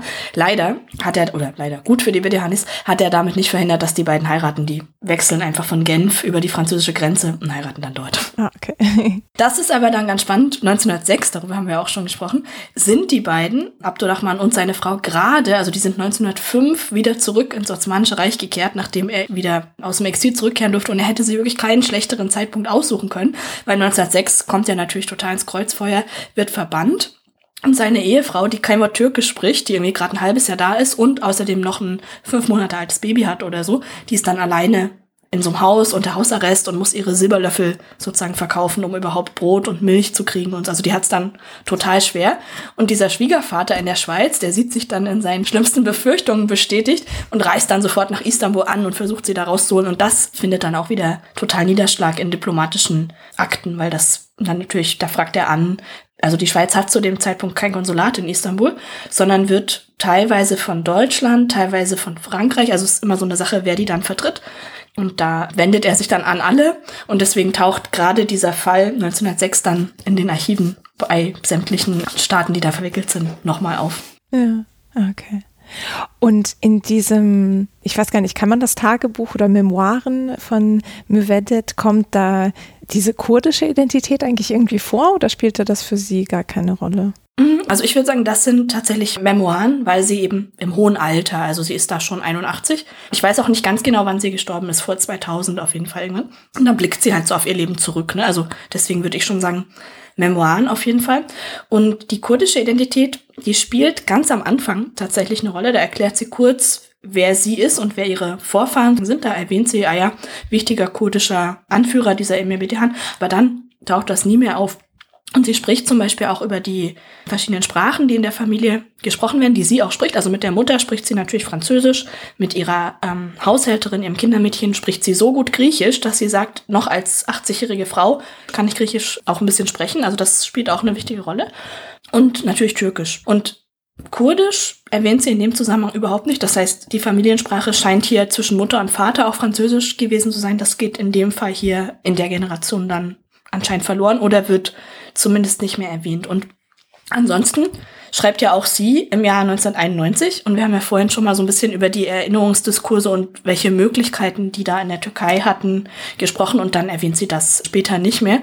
Und sie muss auch ein bisschen vorsichtig sein. Deswegen weiß ich nicht, sind die Memoiren, glaube ich, so privat geblieben, weil ihre Tochter ist diese Künstlerin, die Beysa, und ihr Sohn Emre, der wird tatsächlich mal eine Zeit lang türkischer Außenminister. Ah, okay. also da ist es dann klar, dass sie da diese kurdische Familiengeschichte nicht ganz so stark macht und sich auch eh in der Erzählung Also sobald ihre Jugend sozusagen aberzählt ist, konzentriert sie sich in der Erzählung komplett auf diese Schwiegerfamilie, in die sie eingeheiratet hat. Und auf deren Netzwerk und was die machen und wo die hinfahren und mit wem die trifft dann auch mal Atatürk und so. Also sie schreibt sich total in so eine republikanische türkische Geschichte letztlich ein. Also das merkt man auch, das ist ganz spannend, ähm, an dem Moment, wo sie über Izmir erzählt. Also sie muss ja aus Izmir fliehen, da ist sie ganz jung, da ist sie vielleicht acht, neun Jahre alt.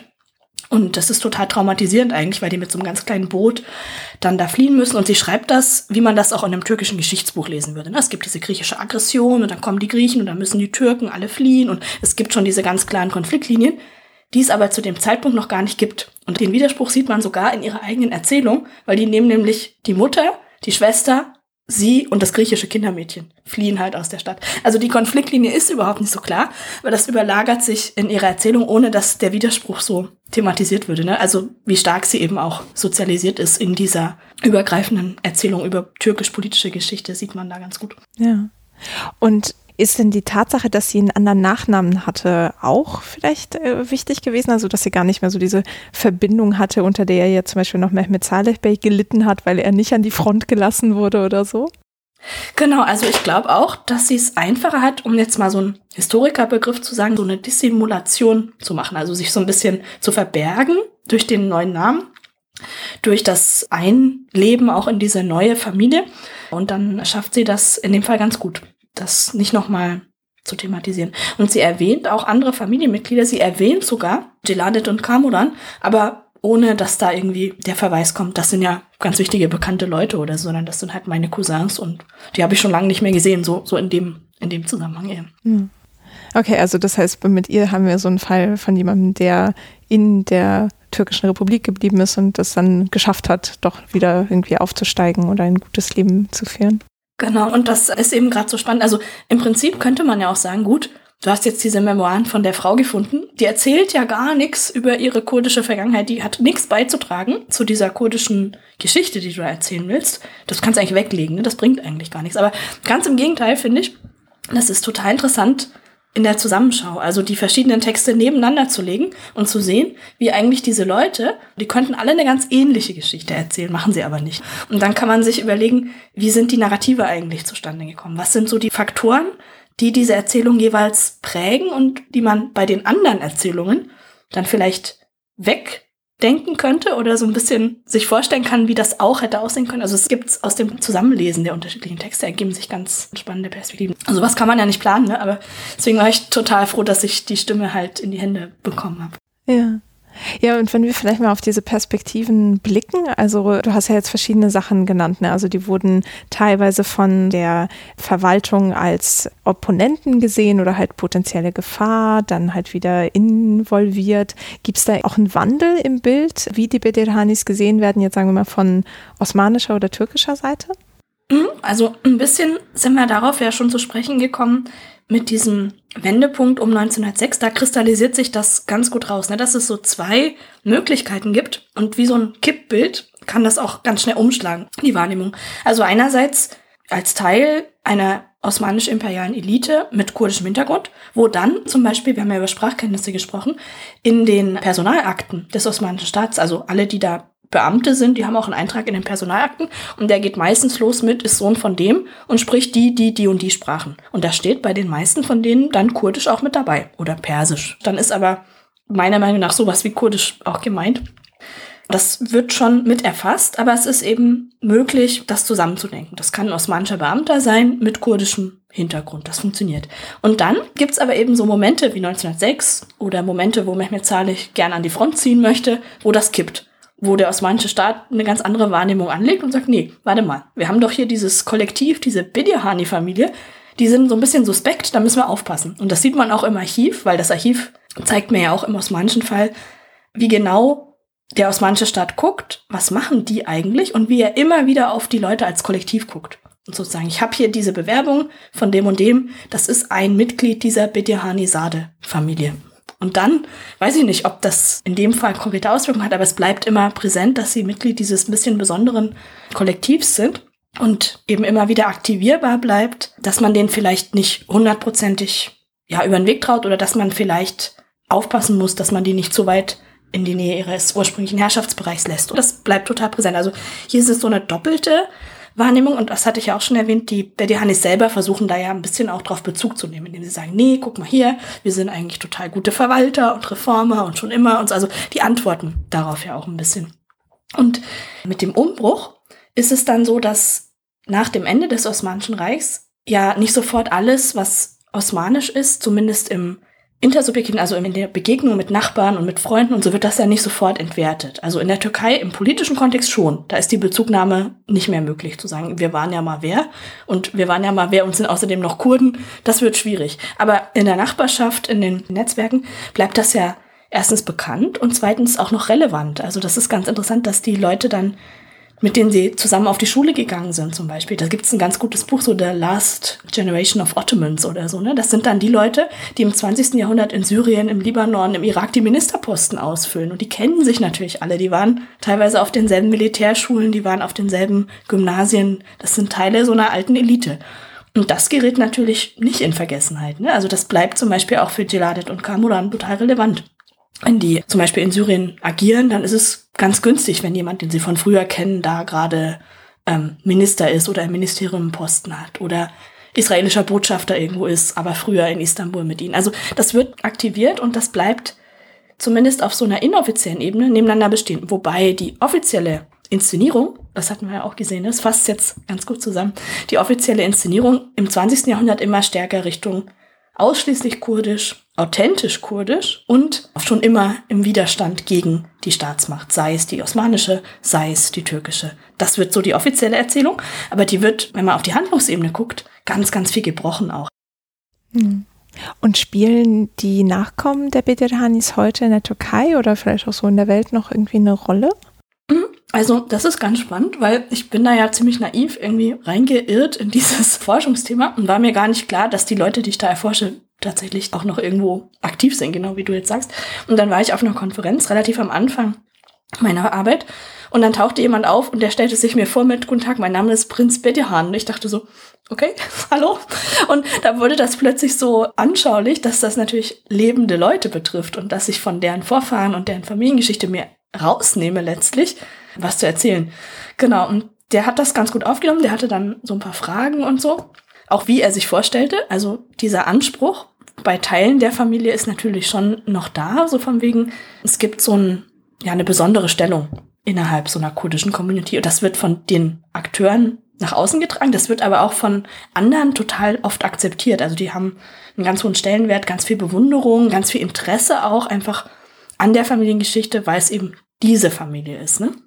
Und das ist schon sehr stark spürbar. Es gibt da auch, wenn man auf Facebook sich bestimmte Kanäle da anschaut, gibt es so eine Verehrung für das Grab von dem Emir Bedehan in Damaskus oder das sind dann Fotos, wo Leute sich davor positionieren, als wäre das ein Denkmal und so. Also da gibt's schon Unterstützerkreise und die Tochter von Jeladet Bedehan, die heißt Sinem Khan, die hat ganz lange im Nordirak gelebt. Ich weiß nicht, wo sie jetzt aktuell ist. Die ist auch schon im weit fortgeschrittenen Alter, die ist so ein bisschen die jetzige Hüterin dieses Familienarchivs, mit der auch viele Historiker und Historikerinnen in Kontakt treten. Ich hatte die auch angeschrieben, die hat auch ganz viele Dokumente und so.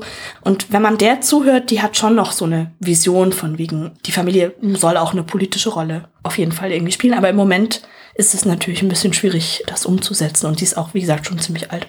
Mhm. Und gerade auch, wo du sagst, dass sie ja noch so viele Materialien hat, vielleicht können wir ja auch mal so ein bisschen drüber sprechen, was du dir eigentlich alles angeguckt hast, weil das auch nach sehr vielen verschiedenen Quellen an tausend Orten klingt. Ja, das ist auch so. Also das war sehr, sehr schön mit den Videohanis so als Kompass, sich die Archivlandschaft so ein bisschen zu erschließen und wirklich der DFG sei Dank hatte ich durch die Reisemittel auch wirklich die Möglichkeit dazu. Also der Anfangspunkt war tatsächlich in Frankreich in den Archiven des Außenministeriums da und dann natürlich ganz wichtige Bestände in Istanbul, einfach in den osmanischen Staatsarchiven. Und gleichzeitig ist Großbritannien total wichtig, weil erstens auch wieder die diplomatischen Archive, aber dann auch in dieser Mandatsperiodenzeit, das gilt für Frankreich und für Großbritannien, sind total viele ja, politische Offiziere, Diplomaten in Kontakt mit Mitgliedern der Familie. Und die haben ja dann auch wieder Nachlässe, Memoiren, Briefwechsel, so dass ich da auch so einzelnen Akteuren ein bisschen nachspüren konnte. Teilweise in Oxford sind da so ein paar Nachlässe gewesen. Das war auch ganz spannend. Dann gibt's in Paris das Institut Kurde. Das kurdische Institut, ne? Heißt das dann? Genau. Da war ich super überrascht, weil da wusste ich gar nicht, was mich erwartet. Da war der Kamuran Bedehan bis zu seinem Tod 1978 ziemlich aktiv und hat da auch vor Ort ganz viel gearbeitet, ganz viel geforscht. Und ich komme dahin und ich wollte eigentlich ein Interview mit der Leiterin machen oder mit einer Forscherin da, weil die eine enge Mitarbeiterin von Kamuran Bedehan war. Und ich dachte, vielleicht hat die so Erinnerungen an ihn und so. Und das war eigentlich mein Hauptzugang. Und dann komme ich dahin und die meinten so, ja, wir haben da hinten so einen Raum. Da sind irgendwie so alte Kisten von ihm. Und ich so, okay. und dann durfte ich da tatsächlich auch rein und so ein bisschen gucken. Also es war sehr, sehr gemischt. Also wenn bei mir jemand in meine alten Kisten guckt, dann liegt da auch alles Mögliche drin, wozu er halt geforscht hat, zu seinem Wörterbuchprojekt. Aber es war eben auch sein kompletter Briefwechsel für bestimmte Jahre, 50er Jahre, wo ich dann eben sehen konnte, dass wir haben vorhin drüber gesprochen, ne, diese Kontinuität der osmanischen Netzwerke. Wem schreibt er eigentlich? Das sind seine alten Schulfreunde teilweise, die jetzt in Syrien Minister geworden sind und oder andere Akteure. Also er hält da von Paris aus so ein ganzes Netzwerk letztlich am Laufen und das konnte man darüber super nachkonstruieren. Das hatte ich nie erwartet, weil das dieser Nachlass, der tauchte in den ähm, Katalogen der Bibliothek überhaupt nicht auf. Der war auch überhaupt nicht systematisch erschlossen. Das waren wirklich einfach nur diese Kisten. Ne? Und dann bin ich von da aus so ein bisschen Kreise gezogen. In Berlin war ich auch noch im Auswärtigen Amt auf jeden Fall. Und dann in der Staatsbibliothek, da liegen die Unterlagen von diesem Karl Hardank, der Geladet in Damaskus besucht hat. Der hat ein Tagebuch geschrieben, da konnte man auch ziemlich viel rausfinden. Also ich habe das Projekt angefangen zu darüber nachzudenken, so 2011, 12. Und bei der Beantragung hatte ich eigentlich total im Kopf, ich wollte auf jeden Fall nach Damaskus. Und das war aber durch die Ereignisse da einfach absehbar, das wird nicht möglich sein. Ich habe dann immer gedacht, okay, vielleicht klappt es dann doch noch, aber es war natürlich eigentlich im Rückblick völlig naiv von mir, da zu denken, ich könnte da hinfahren.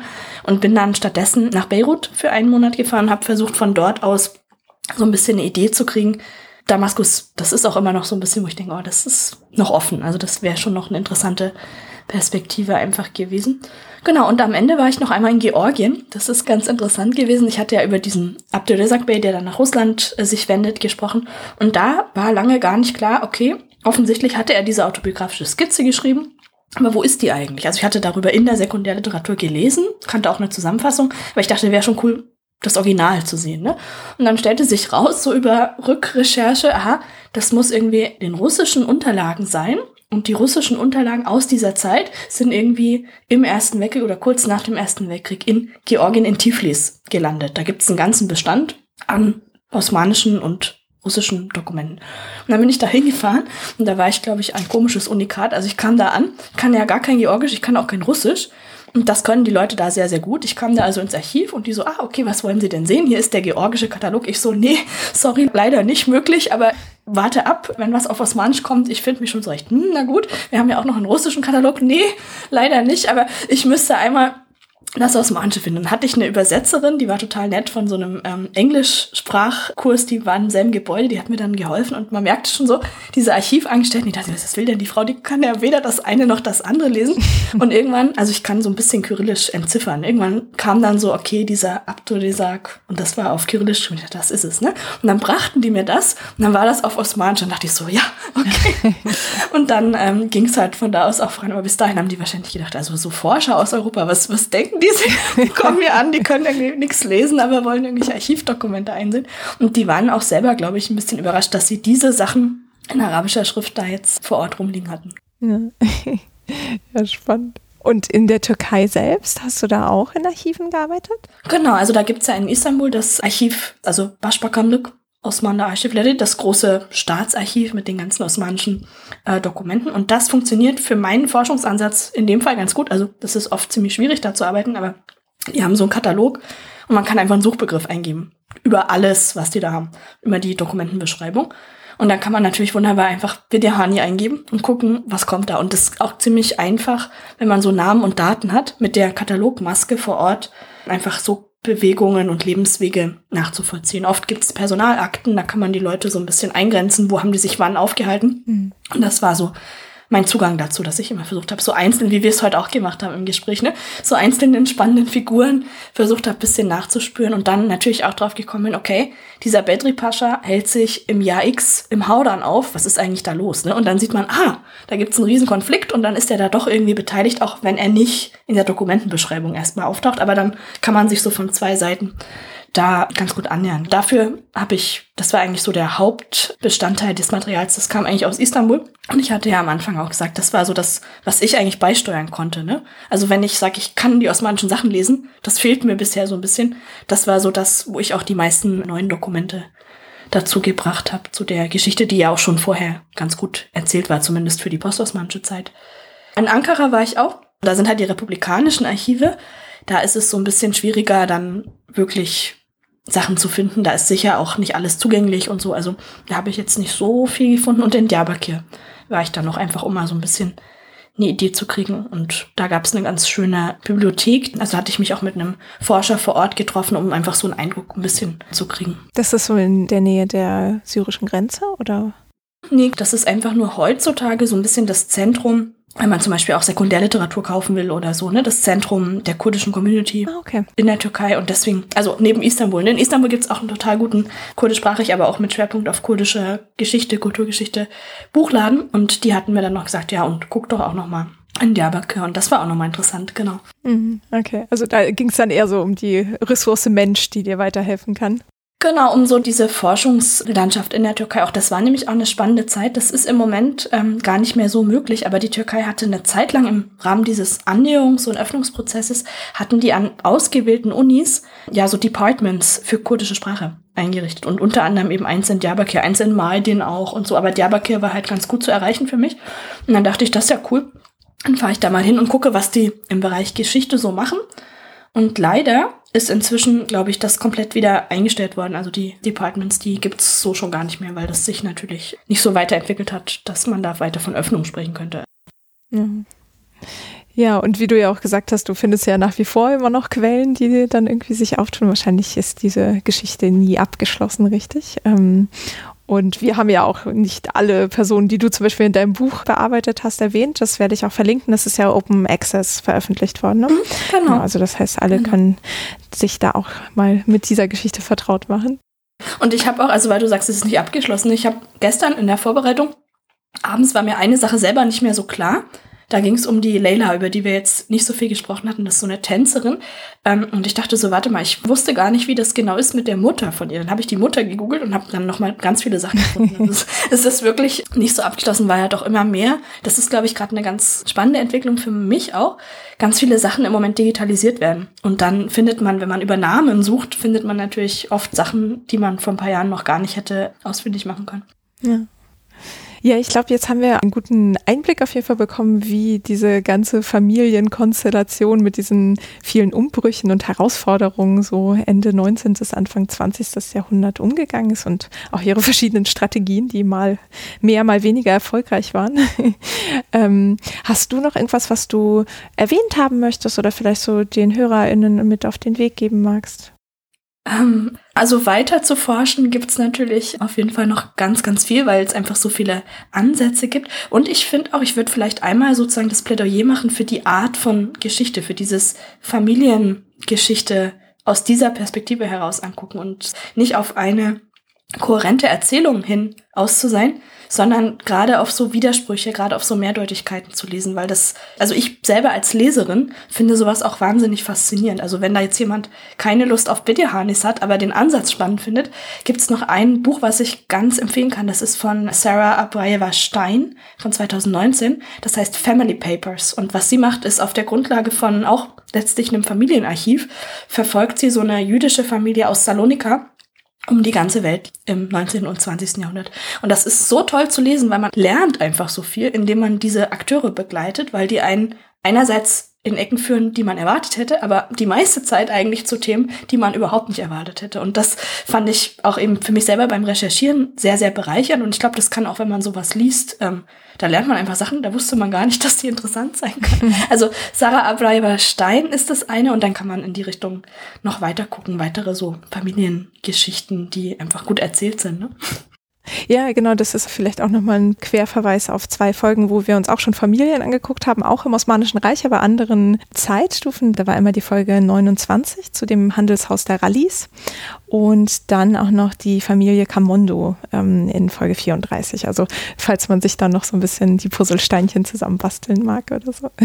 Genau, ja, und das lässt ja letztlich auch mich selber nicht ganz los, dieser Ansatz. So ein Kollektiv angucken, das ist jetzt bei mir für das Folgeprojekt auch wieder wichtig geworden. Also ich interessiere mich für die Nachkommen des Propheten im Osmanischen Reich und auch das ist ja irgendwie so eine genealogisch definierte Gruppe und dann kann man gucken, wo führt einen das eigentlich hin? Was machen die eigentlich damit, ne? Mit dieser Ressource Herkunft und wo endet das?